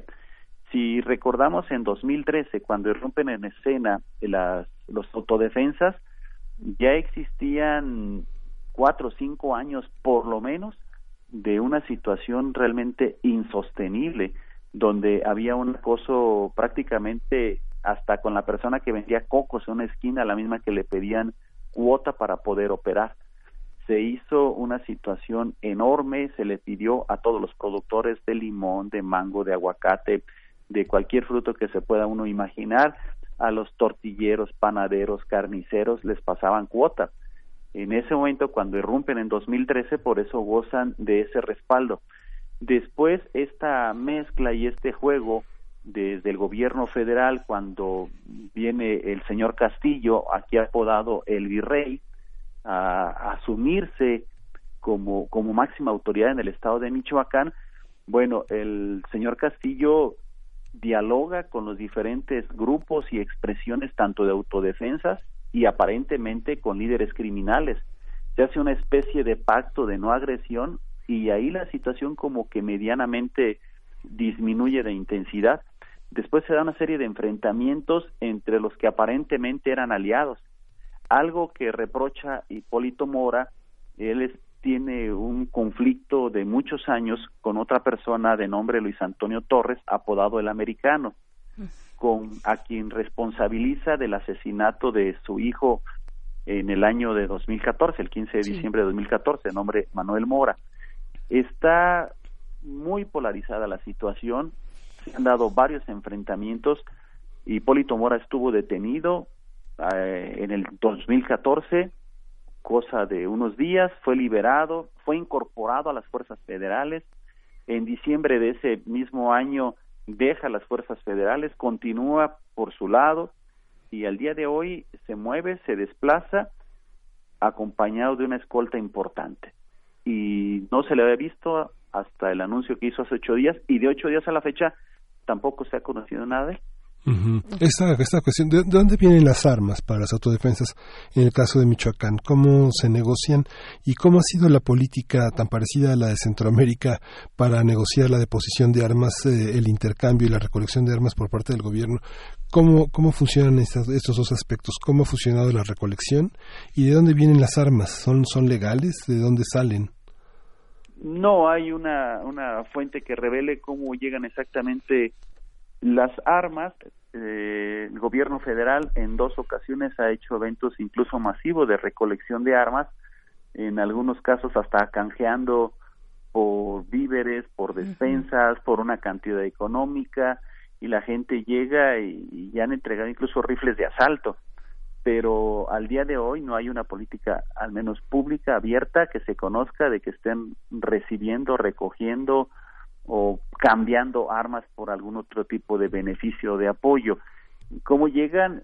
No sabía yo decirlo. Lo cierto es que hay mucho armamento aquí en el estado de Michoacán, hay presencia de grupos criminales y se puede observar en diferentes regiones de la Tierra Caliente, donde desafortunadamente la incidencia delictiva está a la alza y en fecha reciente no solamente en aquella región de la Tierra Caliente y costa michoacana, sino también hay dos localidades de las que se ha dicho poco, pero que también está afectando. La ciudad de Zamora, y la propia capital del estado, donde en este fin de semana eh, hubo tres casos, tres eventos distintos con horas de diferencia de tres personas que fueron ejecutadas, desmembradas y abandonadas en sitio público.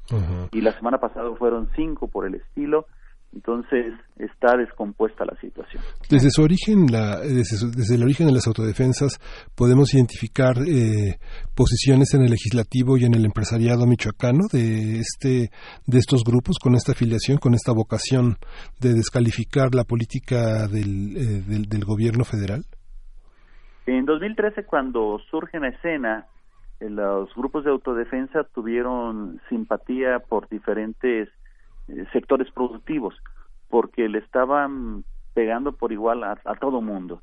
Eh, incluso en algunas regiones de la Tierra Caliente se presume serían el propio sector productivo, el incluso líderes de cámaras y asociaciones y sectores empresariales que tienen algún negocio en aquella región, los que estarían avalando y respaldando económicamente a grupos de autodefensa porque les salía, entre comillas, más barato apoyar un propio grupo que los estuviera protegiendo, apoyando, que cubrir cuotas elevadas y sufriendo no pocas veces el despojo de sus propiedades. Porque lo que comenzó en un inicio como una cuota, una cooperación, la, la tarifa fue subiendo al grado que terminaron siendo despojados por cientos, quizá por miles, de sus tierras, de sus propiedades, de sus bienes, e incluso de, su propia familia, de sus parejas. Hubo situaciones realmente lamentables, graves, condenables que se vivieron y entonces de ahí que tuvieron cierto respaldo popular. La gente los vio, bueno, pues este, a lo mejor son estos los que nos van a ayudar. Y sin embargo, después se empezó a dar una una mezcla, ya no se sabía quiénes eran los autodefensas, quiénes pertenecían a qué grupo criminal, eh, todo mundo interpretaba que del mismo gobierno federal había creado dos grupos para que entre sí se enfrentaran y negociar o pactar al final con uno, y así se transcurrieron los años, se calmó un poco esa ola violenta que en los últimos meses nuevamente cobra cierta efervescencia. Claro, eh, no, no queremos dejar de preguntarte, eh, Enrique Alcázar, acerca de pues el asesinato de eh, Zeneida Pulido, quien es activista, era activista y defensora de derechos humanos, eh, buscadora de personas de su propia familia y que fue asesinada el viernes pasado. ¿qué, ¿Qué decir de, de, pues, de esta terrible noticia? Pues es un tema que desafortunadamente poco se ha abordado, poco se ha comentado aquí en el estado de Michoacán. Hay quienes prefieren guardar silencio antes que hacer declaraciones sobre este y otros casos. No hubo una reacción mayor sobre el tema, desafortunadamente. Claro. Bien, pues eh, un último comentario. ¿A qué se debe a qué se debe esta alza de violencia? Este, ¿En qué momento se encuentra Michoacán? Digo, podemos pensarlo y, hacer la reflexión sobre muchos estados de la República eh, que, nos encontramos eh, en, una situación de alza de violencia. Para el caso de, mi, de Michoacán, ¿cómo lo lees tú? Yo creo que se ha abandonado, se ha abandonado a las a las al estado y al municipio mismo. En una comunidad o en un municipio donde existen 30, 40 o 50 uniformados y hay cinco mil personas que tienen necesidad de generar un ingreso sin ánimo de justificar, yo creo que muchos ven como más viable transitar por una por un camino ilegal y encarar a las autoridades. Lo cierto es que existen las propias autoridades, los propios ayuntamientos, varios municipios o presidentes municipales que prefieren pactar, guardar silencio, pagar alguna cuota y dejar que todo opere.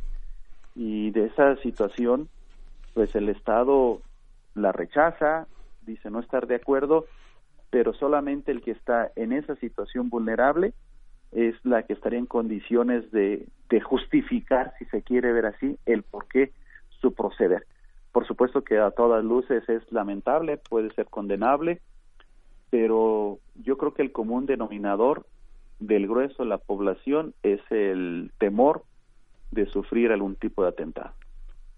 Pues ahí está, te, te agradecemos mucho esta conversación, esta mirada, esta lectura sobre lo que ocurre en Michoacán, Enrique Alcázar.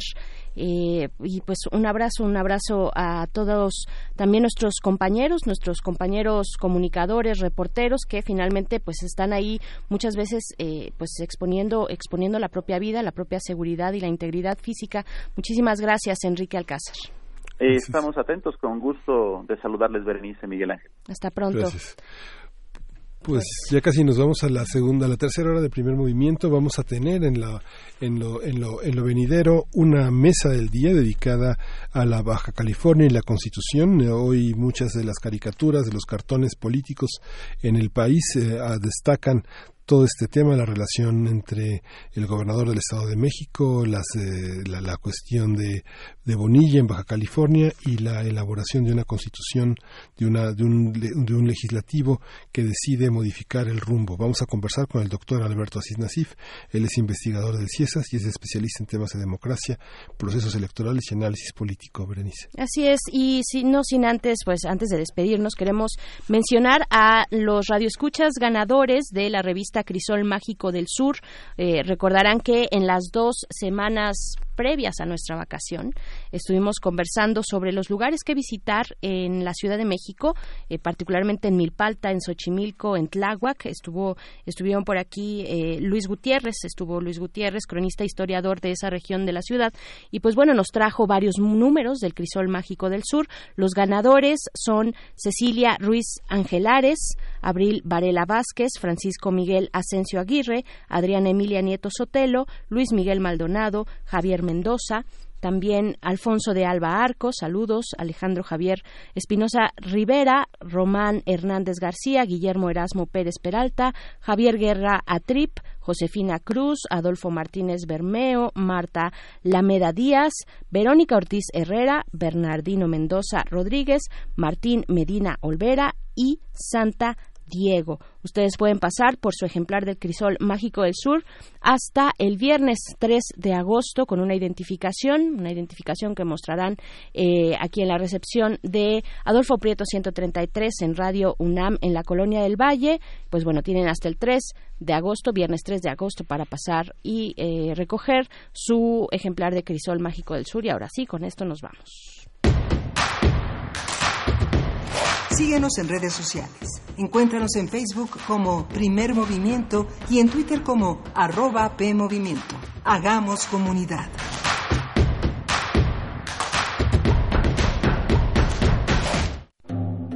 En el año 420 a.C., un hombre pasaba horas tratando de resolver los enigmas orgánicos del ser humano. Hoy, gracias a él, lo último sobre investigación y salud llegará a tus oídos. Hipócrates 2.0. Investigación y vanguardia en salud. Escucha esta serie coproducida por el Programa Universitario de Investigación en Salud y Radio UNAM todos los martes a las 18 horas por el 96.1 de FM. Radio UNAM, Experiencia Sonora.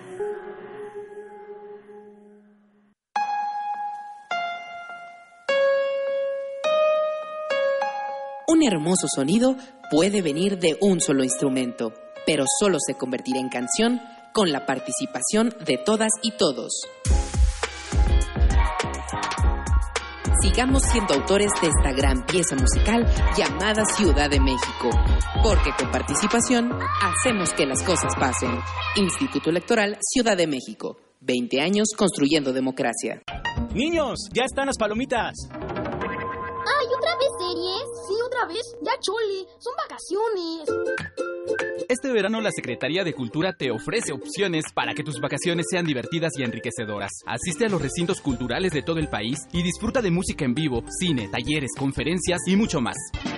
Actívate, no hagas lo mismo de siempre, porque estas vacaciones, el verano, es cultura. Secretaría de Cultura. Gobierno de México. ¿Quiénes hacen la ciencia? ¿Cómo se suma la ciencia a las soluciones de los problemas iberoamericanos? Científicos, investigadores y académicos de Iberoamérica hablan de los avances en ciencia, tecnología e innovación que inciden en nuestra vida. La ciencia que somos. Ciencia que somos. Iberoamérica al aire. Viernes a las diez y media de la mañana. 96.1 de FM. Retransmisión, domingos a las 9.30 de la mañana por el 860 de AM. Radio UNAM. Experiencia sonora. Hola, soy Pura López Colomé y estoy en descargacultura.unam. Descarga. El Periquillo Sarniento, novela de folclore y tradiciones mexicanas, escrito por José Joaquín Fernández de Lizardi. Estos colores y el llamarme mi maestro algunas veces por cariño, Pedrillo, facilitaron a mis amigos mi mal nombre que fue Periquillo. Solo o en compañía. Descargacultura.unam va contigo. Encuentra la música de primer movimiento día a día en el Spotify de Radio UNAM y agréganos a tus favoritos.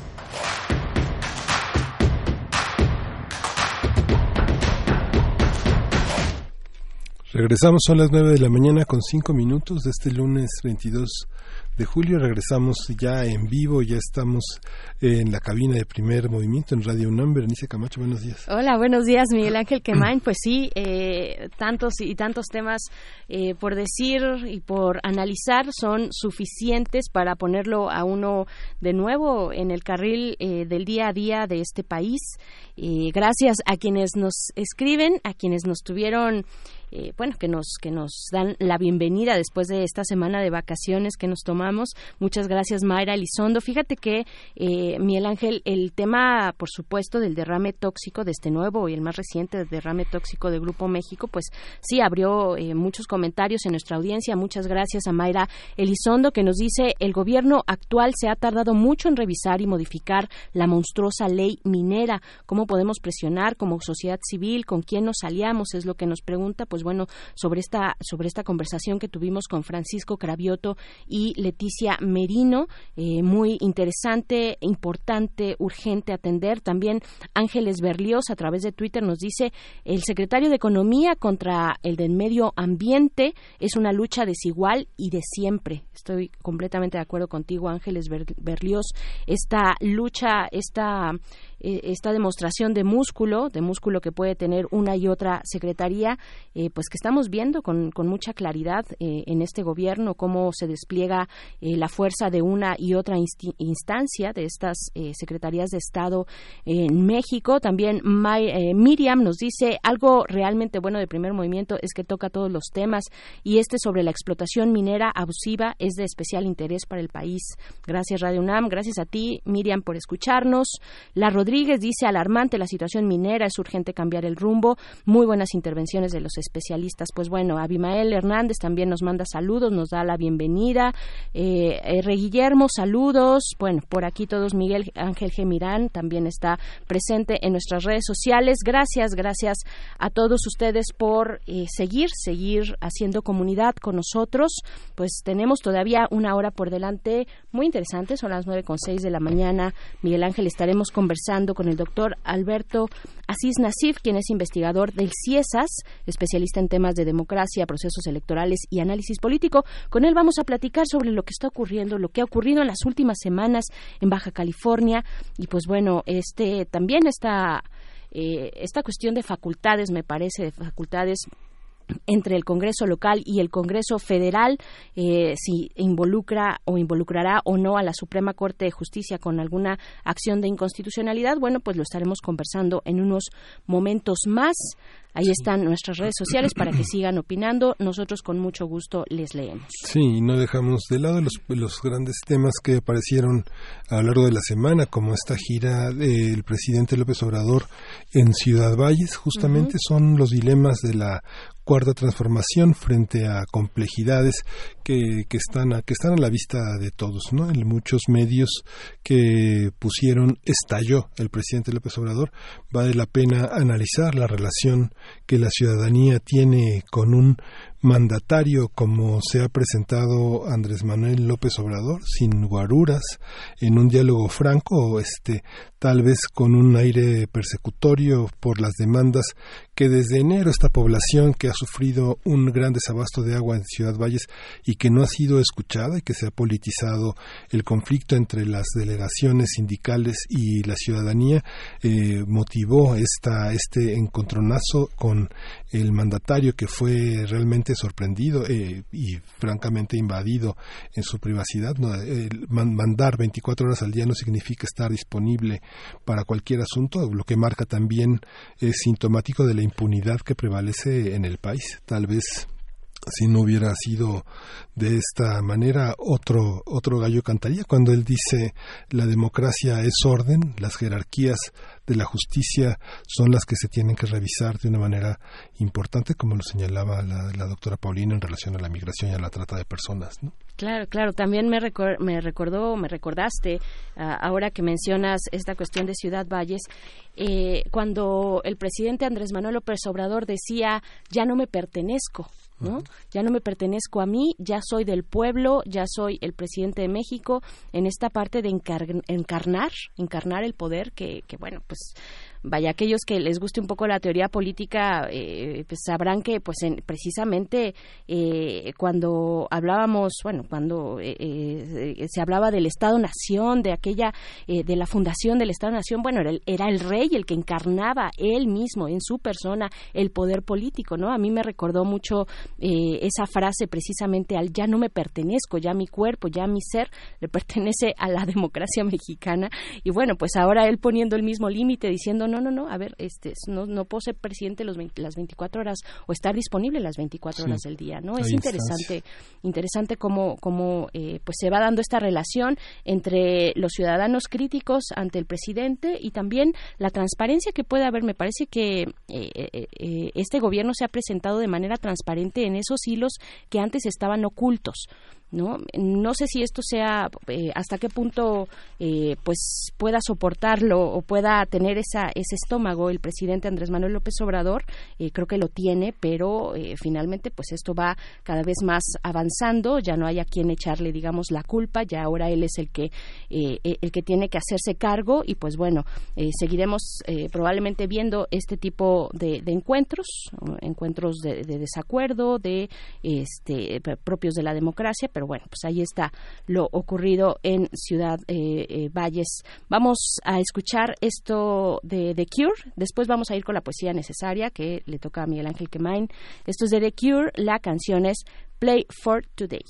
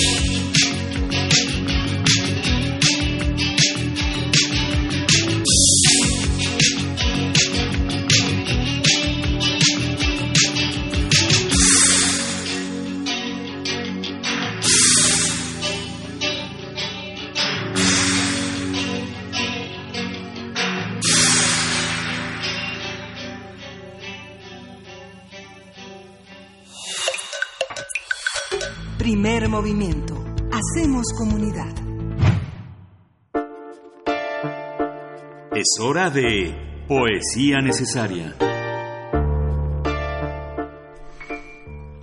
Eh, hoy he elegido para la poesía necesaria eh, un libro que acaba de aparecer, que se llama Los papeles de Mayra Hindley, de Luis Bugarini. Luis Bugarini es poeta, él nació en 1978, se dedica a la crítica literaria, es novelista, es eh, poema, poeta sobre todo, es director de la iniciativa Cucurucho, creada para editar Libro Más, y escribe el blog Asidero del sitio web de la revista Nexus. Estas ediciones son ediciones periféricas y está en todas las librerías y está dedicado a esta asesina serial que junto con Jan Bradley eh, eh, cometió varios crímenes entre 1963 y 1965. Eh, voy a acompañarlo con una canción de Smith, justamente la canción es acerca de los asesinatos eh, de los páramos que tuvo lugar en la pradera de Southwoldworth en el West Reading de Yorkshire entre 63 y 65. Este fue un éxito que tuvo de una manera muy fuerte, lo compuso Morrissey y se llama Sufran pequeños niños eh, Bugarini hace una serie de poemas que podrían ser los papeles de esta, de esta mujer que hubieran sido escritos por ella a la luz de su propio arrepentimiento entre 1966 y 2002 que fueron una larga una larga condena que eh, por la que apeló durante muchos años pero finalmente murió en la cárcel y a más de 50 años de haber sido sentenciada están estas imaginaciones que Bugarini pone como una voz narrativa en Mira Hindley. Dice, álbum de fotografías. Es natural que te busquen el rostro para confirmar si existes o si no has perdido la consistencia de los días. El temor a la impaciencia es tan atroz que una baja de marea ya no interesa a los párrocos. Es la hora de andar por la avenida que nos promete el placer de estallar sin dientes. Paso lento para detectar cuánto existe lejos de este sitio, fantasmas en un mundo de vivos y vivales. West Side Story. El cielo es un traidor inevitable y lo que permanece es un aliento que se estaciona en el fuego, que ya no enciende y se petrifica cómodo en la inminencia de un ayer, con alas de avestruz, que no esconde la cabeza, aunque informa a los presentes lo poco que le interesa continuar con el juego de las escondidas. Nada mejor que la luz para orientar a la opinión pública hacia un abismo más hondo que se escarba a sí mismo y nunca vuelve el rostro. Aquí no hay ningún nombre. Una línea de árboles indica el camino a seguir y también los teléfonos pueden marcarse cuando sucede la emergencia de amanecer un jueves y no reconocerse el rostro en el espejo empañado después de un baño caliente. Todo lo que se imaginamos sublime es un contorno para dibujar lo que existe y ya no importa. El resto es un misterio o una prefiguración de la hora que se fuga, aunque se ignore su destino. Esta es la memoria de unos depredadores. Vamos a escuchar a The Smiths.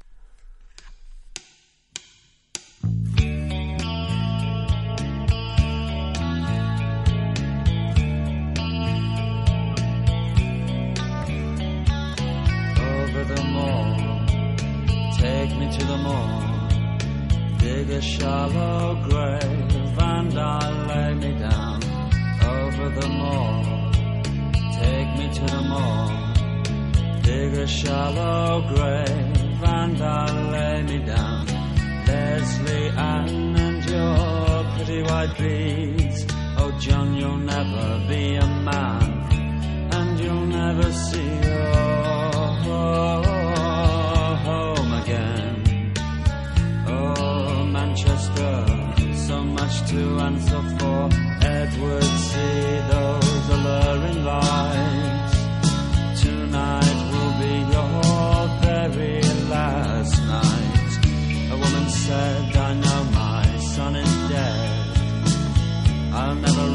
my hands on his sacred head.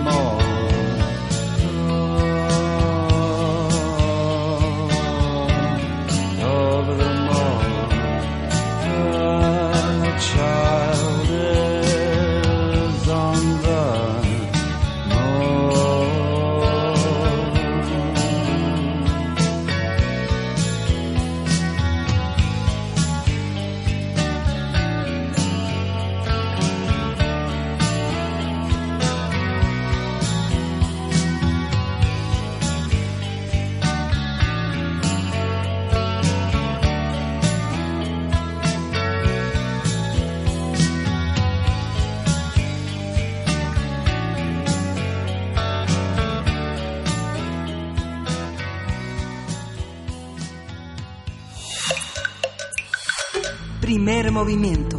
Hacemos comunidad. La mesa del día. Con 21 votos a favor y uno nulo, el Congreso de Baja California aprobó el pasado 8 de julio una reforma a la Constitución local para ampliar el mandato de dos años, de dos a cinco años del próximo gobernador de Jaime Bonilla, que concluirá en 2024. Así es, la semana pasada la Comisión Permanente del Congreso de la Unión aprobó un exhorto al Congreso, al Congreso de Baja California para que deje sin efecto dicho decreto y garantice el orden constitucional y el respeto al pacto federal. En respuesta, Jaime Bonilla Valdés, gobernador electo de Baja California, demandó al Congreso de la Unión respetar las decisiones de los 21 legisladores del Congreso Estatal que decidieron ampliar de dos a cinco años su mandato. Porfirio Muñoz Ledo, presidente de la Cámara de Diputados, dijo que la modificación del periodo de mandato viola la Constitución y el Congreso de la Unión debe atender este asunto. También propuso la desaparición de poderes en Baja California como una opción para resolver el conflicto en la entidad. Este fin de semana, el presidente Andrés Manuel López Obrador señaló que debe ser la autoridad competente la que resuelva el conflicto por la ampliación del mandato en Baja California. Dijo que la presidencia no se meterá en este asunto, pero dijo que los partidos que más protestan son los que votaron a favor. Haremos un análisis de lo sucedido en Baja California, cómo actuaron los diferentes poderes, qué tipo de diálogo o de discusión se está dando entre el gobierno federal y el local y lo que representa este caso para la vida constitucional de México. Para ello nos acompaña en la línea el doctor Alberto Asís Nasif, quien es investigador del CIESAS, especialista en temas de democracia, procesos electorales y análisis político. Bienvenido, doctor Alberto Asís Nasif. Buenos días. ¿Qué tal? Muy buenos días. ¿Cómo están? Pues con este tema eh, intrincado, eh, complejo, eh, ¿qué decir? ¿Qué, ¿Qué, pasó en Baja California? Eh, ¿qué, eh, ¿De qué se trata esta, esta ley que se propuso, la ley Bonilla, ya se le llama así?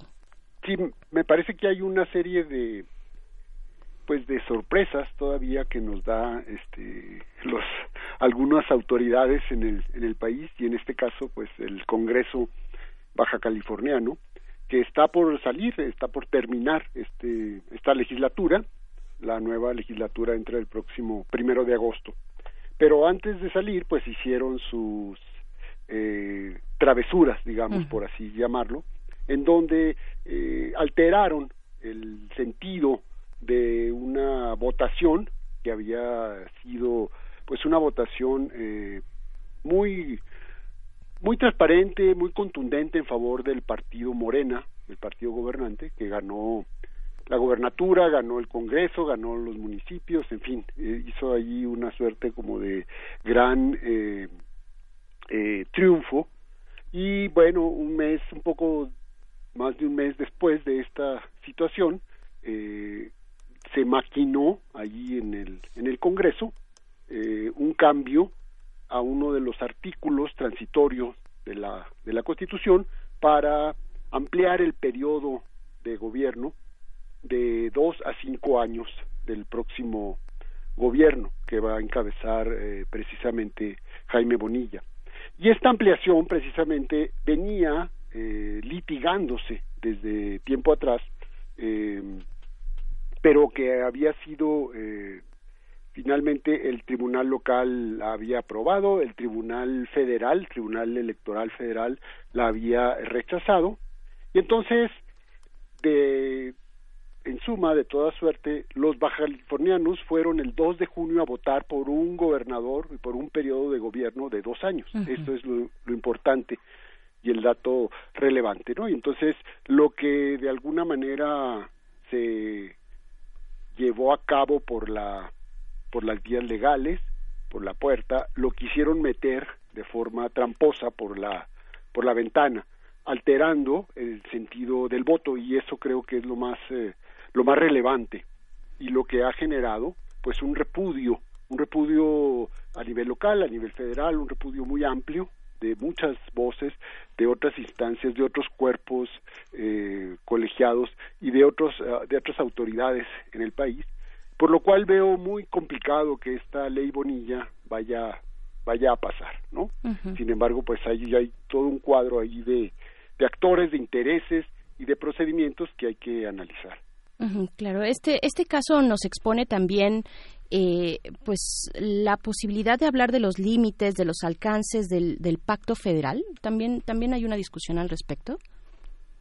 Bueno, eh, en cierto sentido sí, es decir, eh, estamos hablando de un eh, de una autoridad del el poder, eh, digamos, legislativo de un estado que tiene una serie de facultades por por ley y eh, no sé si propiamente rompe en el pacto federal. Lo que sí es que hay instancias que pueden vigilar el desempeño de estos congresos y que la autoridad máxima en este caso pues es la Suprema Corte de Justicia que es la que podría eh, anular esta reforma precisamente por tener un carácter de violar la, la ley y ser inconstitucional como ya lo dijo la misma secretaria de, de gobernación. Ella no lo dijo como secretaria de gobernación sino dijo yo como ex o ministra en retiro ¿no? de la Suprema Corte digo que esta reforma es eh, inconstitucional.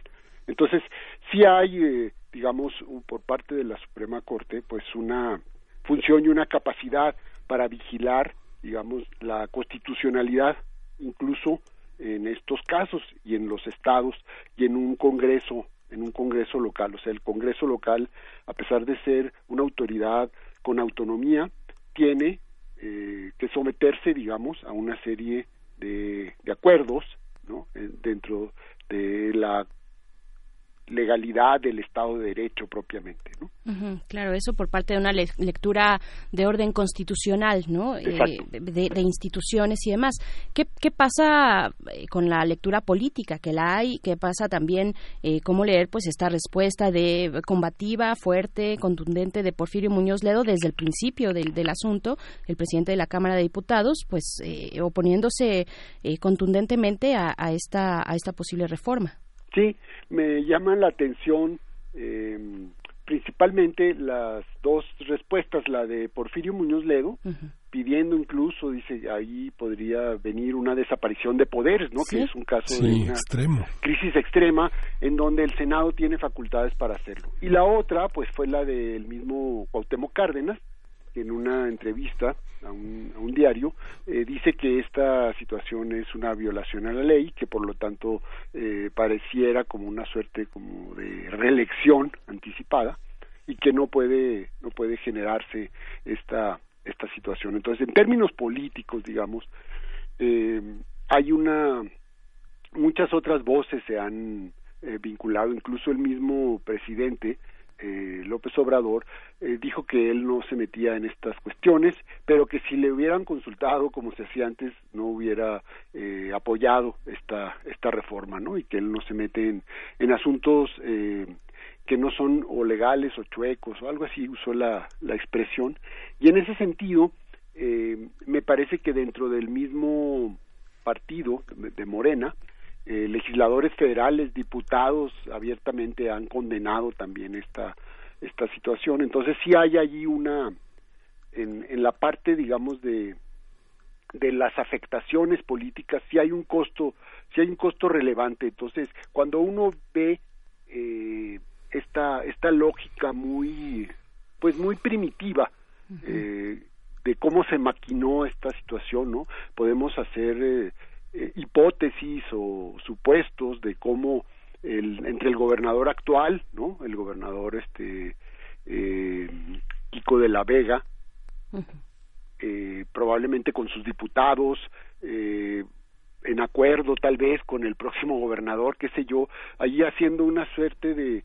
de cálculos sobre un cambalache posible, es decir, bueno, hacemos esta ampliación que ya se había litigado, que se perdió, pero aquí podemos nosotros hacerla porque somos autónomos, a cambio de ciertos nombramientos en organismos de, de vigilancia como la auditoría del Estado, ¿no? Para colocar ahí una persona cercana al mismo gobernador saliente que le pueda cuidar las espaldas. En fin, no sé qué haya sido como el cálculo y, y podríamos decir la fantasía que tuvieron esta serie de actores, pero en el balance yo no veo ganadores, es decir, yo veo yo veo puros perdedores, por así decirlo.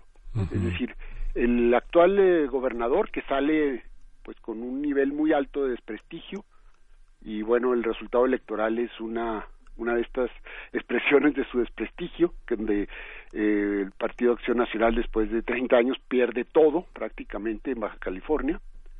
Esto, bueno, suele suceder, pero digamos este esta fue como la pieza de cierre de este de este gobierno, de este partido, de este gobernador, ¿no?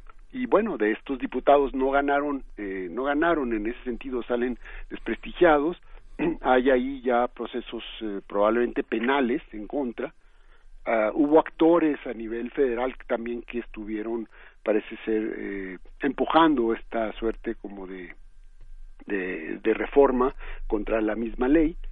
Y entonces ahí no hay eh, no hay ningún ganador. Por la parte de Morena, que sería este, el partido que gana las elecciones de forma eh, contundente, amplia, eh, transparente, etcétera, pues también hay una hay una pérdida porque el hecho de entrar para un gobernador con esta eh, situación conflictiva y el litigio enfrente, pues no no no le este, augura, digamos, un buen inicio. Entonces el tránsito va a ser muy complicado.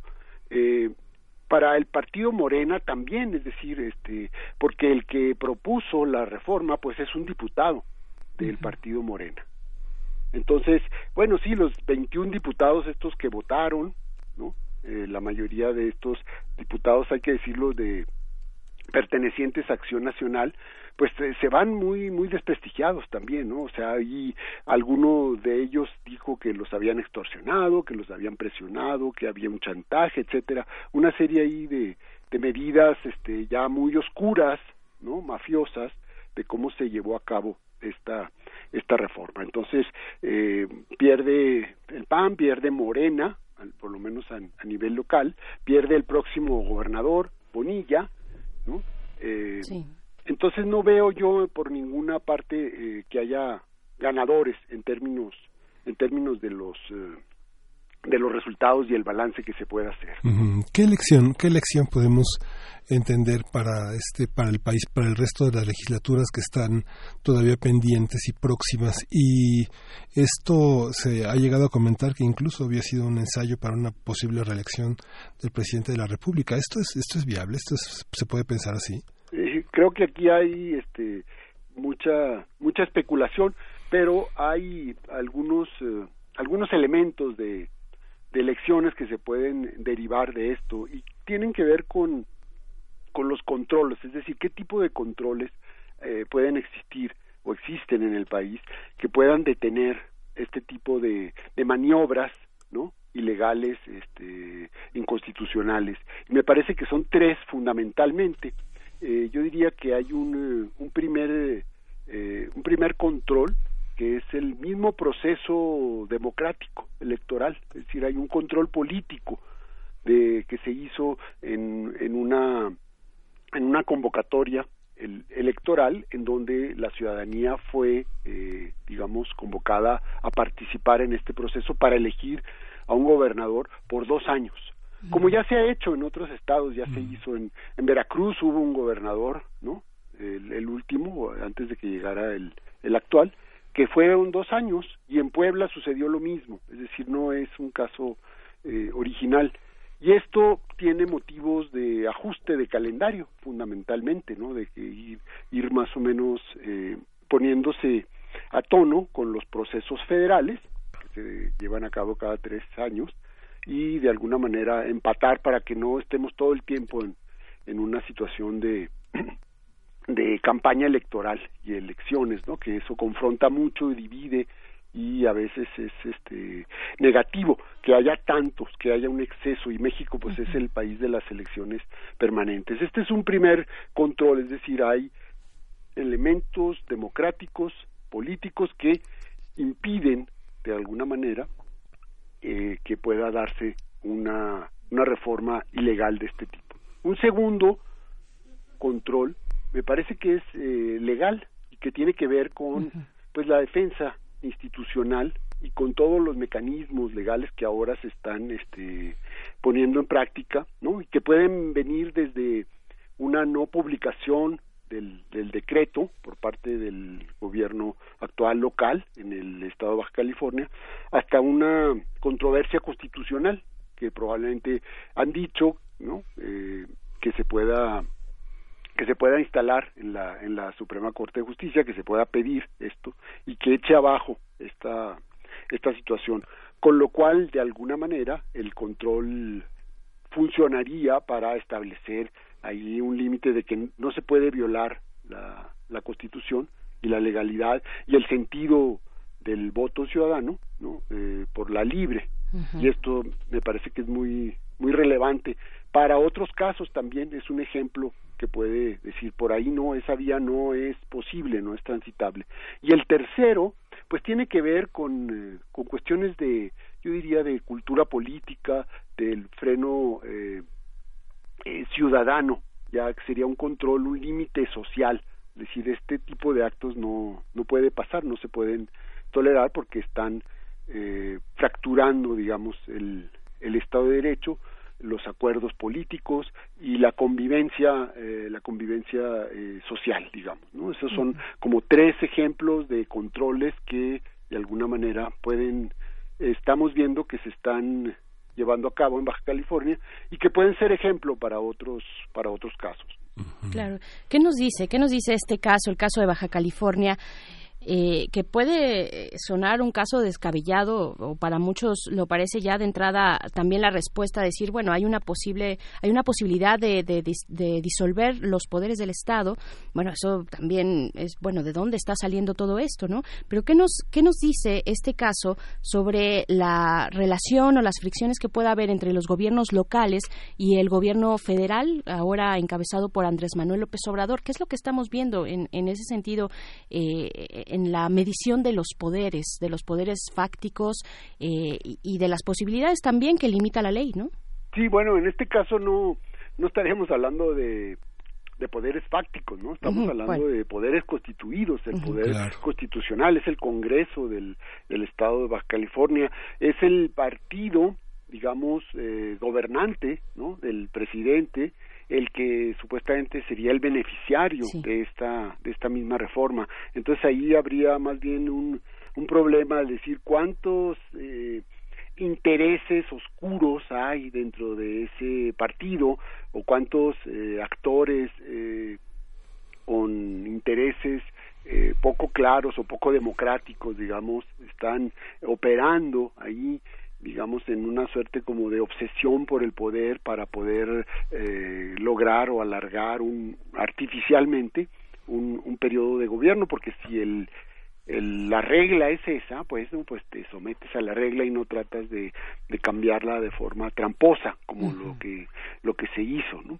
Eh, tal vez si hubiera sido un caso en donde pasara, por ejemplo, del PAN al PRI, ¿no? O sea, otro partido diferente, uno vería ahí como eh, un posible enfrentamiento, ¿no? Pero bueno, eh, finalmente me parece que las respuestas que ha habido a nivel federal del mismo presidente o de legisladores del partido Morena, eh, bueno, pues algunas han sido muy muy contundentes, como la de Muñoz Ledo, y otras han sido así como más eh, tibias, ¿no? Mal del- el mismo el mismo presidente como que no ha querido este me parece interesante su reacción en, en dos sentidos. Por un lado dice, bueno, esto en otro momento, en otra época, pues no hubiera pasado sin que se me hubiera consultado a mí como presidente, ¿no? Estas cosas no se no se hacían por la por la libre. ¿Qué tanto se hizo por la libre ahora? Bueno, pues ahí hay todo un mecanismo de probablemente de autonomía, ¿no?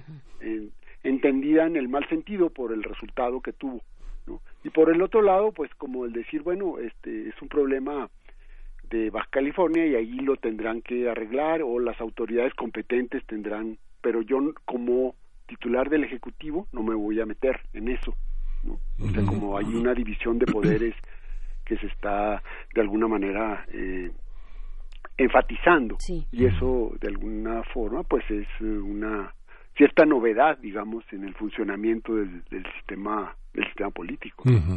El legislativo deja aprobado el, pre- el presupuesto para el primer año de la gobernatura de Jaime Bonilla y la campaña de Jaime Bonilla de alguna manera por su por su arrastre y por la composición de, de, de sus de la gente que lo apoyó de sus seguidores representa también de alguna manera una autocrítica del propio PAN de este compromiso que en los últimos seis años realmente eh, tuvo con el PRI si uno revisa las fundamentalmente las obras de infraestructura que se realizaron en, en eh, Baja California, gran parte de lo que se hizo en Tijuana, en Tecate, en Mexicali, en Rosarito, en todo este mundo, son obras priistas, ¿no? Son, son los grandes proveedores del PRI y son esos grandes negocios que empezaron con Calderón, pero que, que terminaron con Peña Nieto.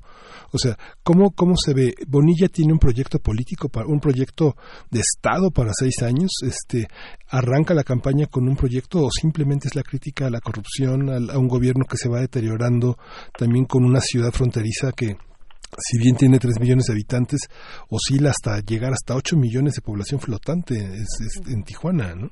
Sí, es una eh, bueno, me, me parece que planteas varios eh, varios elementos.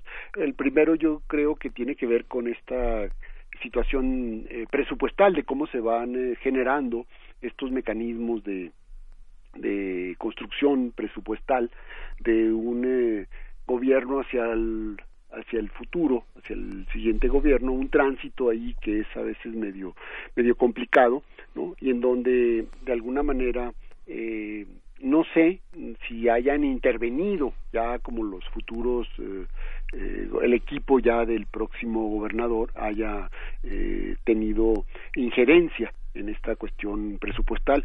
Lo que sí parece que queda claro por algunos reportajes que se han hecho, eh, reportajes periodísticos, es que la hay como una suerte, una urgencia del gobernador saliente de cubrirse las espaldas nombrando auditores a modo eh, cercanos a él para que los que van a auditar sus últimos años de del, del sexenio pues que está terminando eh, pues eh, lo, lo traten con, con pincitas, es decir, si hay ahí problemas de corrupción que se rumora muchísimo, es decir, este en Baja California eso es este es un gobierno que sale muy desprestigiado y el tema de la corrupción ha sido un, elemento muy importante que jugó precisamente en la campaña. Y este es como el, el segundo elemento. Cuando tú decías son obras este que hubo ahí un contubernio en fin eh, entre PRI y PAN pues eh, yo no sé qué tipo de PRI haya pero bueno probablemente sea el PRI más eh, haya sido el PRI federal porque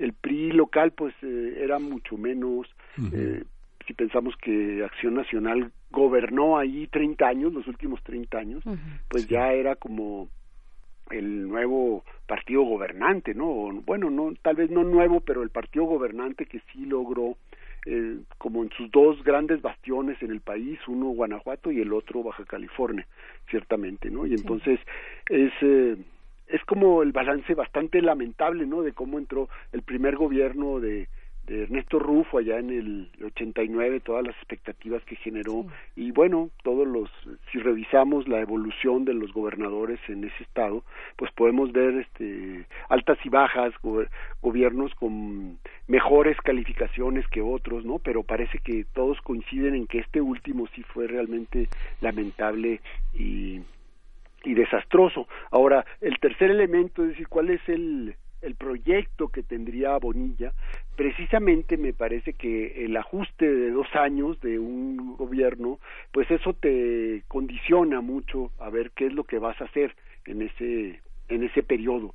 Eh, porque cuando piensas en seis años, pues tienes como otro horizonte enfrente, pero cuando son dos años, pues probablemente solo le alcance el tiempo para medio recomponer ahí la cosa, si es que por ahí va la, la, la tirada, y, y tratar como de dejar eh, listo el, el Estado en términos de, de, de proyecto de, de infraestructura, de obras, de, de inversiones públicas y, y de inversiones privadas para que el próximo, dentro de dos años, pues pueda eh, ya ser un gobierno eh, de seis años, ¿no? Y entonces tenga las bases, digamos, para eso.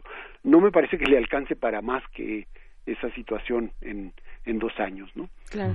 Y lo que estamos viendo, que se me hace eh, interesante, es que en estos dos años, con la carga que va a tener este la ley Bonilla, digamos, sobre el inicio de su de su gobierno, pues va a ser como una carga muy negativa que va a tener eh, para para empezar, porque tenía como todas las eh, cartas a su favor, digamos, ¿no? O sea, la forma como ganó la elección, la relación con el gobierno federal, que podría apoyarlo muchísimo, etcétera. Pero bueno, ahora esta situación descompone sobre todo el clima, el clima político en el Estado. Claro, eh, doctor Alberto Asís, nos preguntan en la audiencia, le preguntan por qué, por qué un periodo de dos años. Tal vez eso no, no nos ha quedado tan claro. Sí, eh, han, eh, lo han hecho así porque precisamente yo lo comentaba hace un momento, tratan de, em- de asimilar o de emparejar, digamos, este, los calendarios electorales para que las elecciones sean concurrentes con las elecciones federales.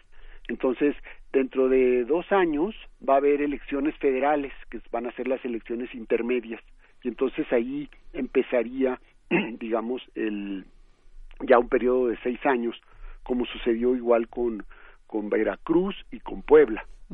Y en otros estados lo que han ido haciendo es cortando a lo mejor un año, ya no son seis años, sino cinco, también con el mismo objetivo de emparejar los calendarios para tener elecciones concurrentes. Lo que sucedió el año pasado, pues es un en parte resultado de esto, es decir, 2018 fue un año en donde prácticamente hubo elecciones en 30 de las 32 entidades del, del país, precisamente por la eh, concurrencia de los procesos y porque se han armonizado los calendarios para no tener eh, teníamos una gran dispersión de elecciones en todo el tiempo, todos los años había gobernaturas, presidencias municipales, congresos, elecciones a veces coincidían con las federales, a veces no, etcétera. Entonces ahora lo que se quiere es tener eh, eh, concentrado en los procesos electorales, por eso eh, se decidió que fuera un eh, periodo de dos años. Claro, y dejar de ser, como usted lo dijo, pues el país de que se encuentra en campaña y en elecciones eternamente, ¿no? Constantemente, sí, permanentemente. Eh, doctor, ¿qué, qué- haciendo tal vez dando un paso, un par de pasos hacia atrás eh, y viendo la fotografía completa de lo que significa Morena, de lo que significa como partido y como, digamos, bueno, en este caso no movimiento, aunque así se han asumido, eh, movimiento social, pero en su parte de, de partido político. ¿Qué decir de, de la multiplicidad de perfiles, de voces eh, que existen al interior de Morena? ¿Qué decir de un perfil eh, que se ha mostrado crítico eh, ya recientemente y de manera fuerte, como el de Muñoz Ledo, por ejemplo, como el de Tatiana Cloutier, eh, como el del mismo Cárdenas? Eh, ¿qué, ¿Qué decir de estas voces disidentes y en general de la pluralidad que existe en Morena? Sí, bueno, eh, Cárdenas no es de Morena, o sea, Ajá, sí. Cárdenas no, este, él, él fue fundador del PRD, se salió del PRD, pero no ha ingresado a, a Morena, ni creo que lo vaya Ni a lo va a hacer. hacer. No.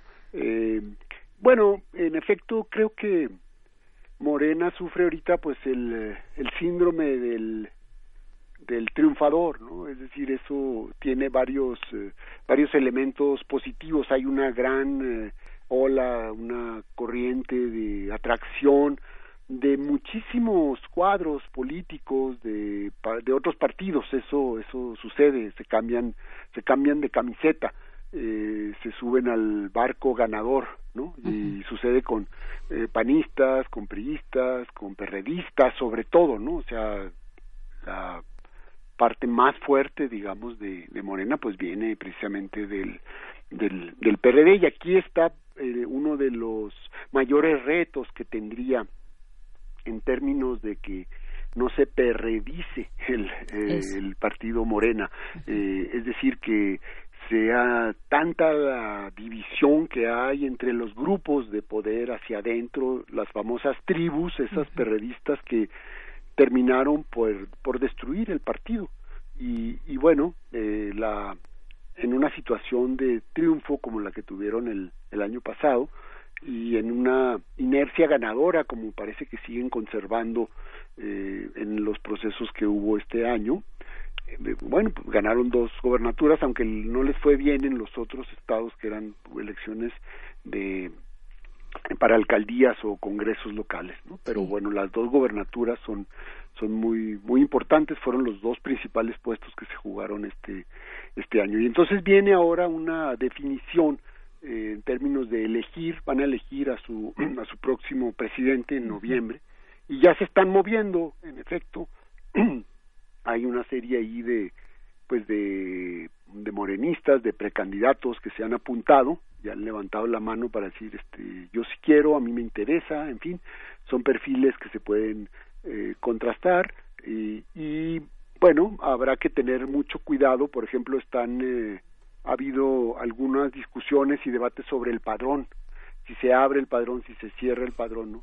Cuando hay un partido que gana, un partido que se vuelve gobierno, los padrones se crecen, o sea, la gente se quiere afiliar a, a Morena porque en este caso es el partido eh, que ganó el proceso electoral, ya ahí de alguna manera se piensa, ¿no? Hay como la idea, la fantasía de que ahí es donde uno debe estar, debe estar uno siempre con el con el ganador y entonces se suelen a veces manipular estos instrumentos como el mismo el mismo padrón de de afiliados. Y luego otro pues tiene que ver con los mecanismos de representación que hay, cuál va a ser la relación entre los grupos que dirigen el partido y las mismas las mismas bases. Aquí también hay una serie de expresiones de malestar en Morena, porque eh, la gente que que trabaja, digamos, eh, en la base de ese de ese partido, pues tiene aspiraciones legítimas de llegar a ciertos cargos, de que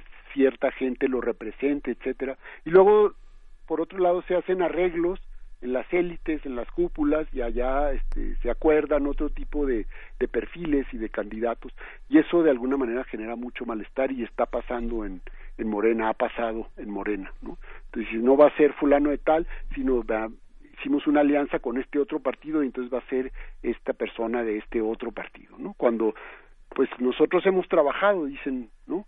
En este distrito, por ejemplo, y, y construimos el partido y lo creamos desde cero y ahora no nos dejan eh, participar. Y esto genera esa relación bases eh, grupos dirigentes genera una una tensión muy muy fuerte. Y aquí se define el tipo de carácter de, de este partido que quiere seguir siendo movimiento y partido.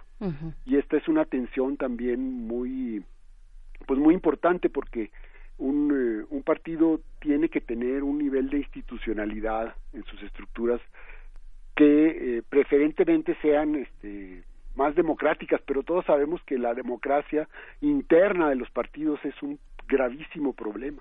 Casi es como un elemento medio ausente, ¿no? Eh, hay ahí a veces eh, simulación, representación, en fin. Se acaba de hacer la reforma paralelamente la reforma laboral, por ejemplo, y el, uno de los grandes avances fue que habrá voto secreto y directo de los afiliados de un sindicato, ya no a través de, de representantes o de este, delegados, ¿no?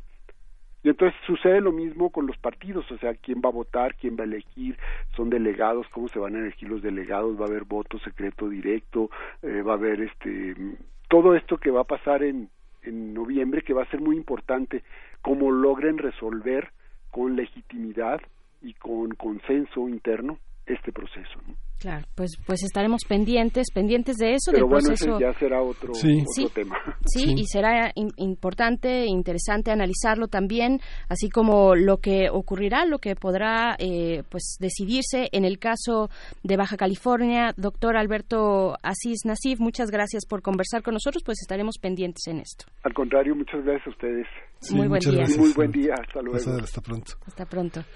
Pues nos vamos a ir a despedir ya vamos. prácticamente con música. Vamos a vamos a escuchar eh, vamos a escuchar de Charles Mingus, Moanín y bueno, pues ya esto es prácticamente un adiós a esta emisión de Primer Movimiento. Los esperamos el día de mañana. Tenemos muchas muchas asignaturas pendientes. El medio ambiente es una de ellas, Berenice. Siempre, siempre eh, la agenda medioambiental, pues que hemos decidido, decidido retomar con eh, la oportunidad eh, necesaria, pues bueno, estaremos hablando de ello también la próxima, en la próxima emisión, el día de mañana. Muchas gracias por escribirnos a nuestras redes sociales. Dice Arturo Sánchez Pérez, dice, primer movimiento, andan siempre buscando que los temas encajen con eso que el gobierno llama cuarta transformación y preocupados porque los entrevistados hablen de la pluralidad que existe en Morena.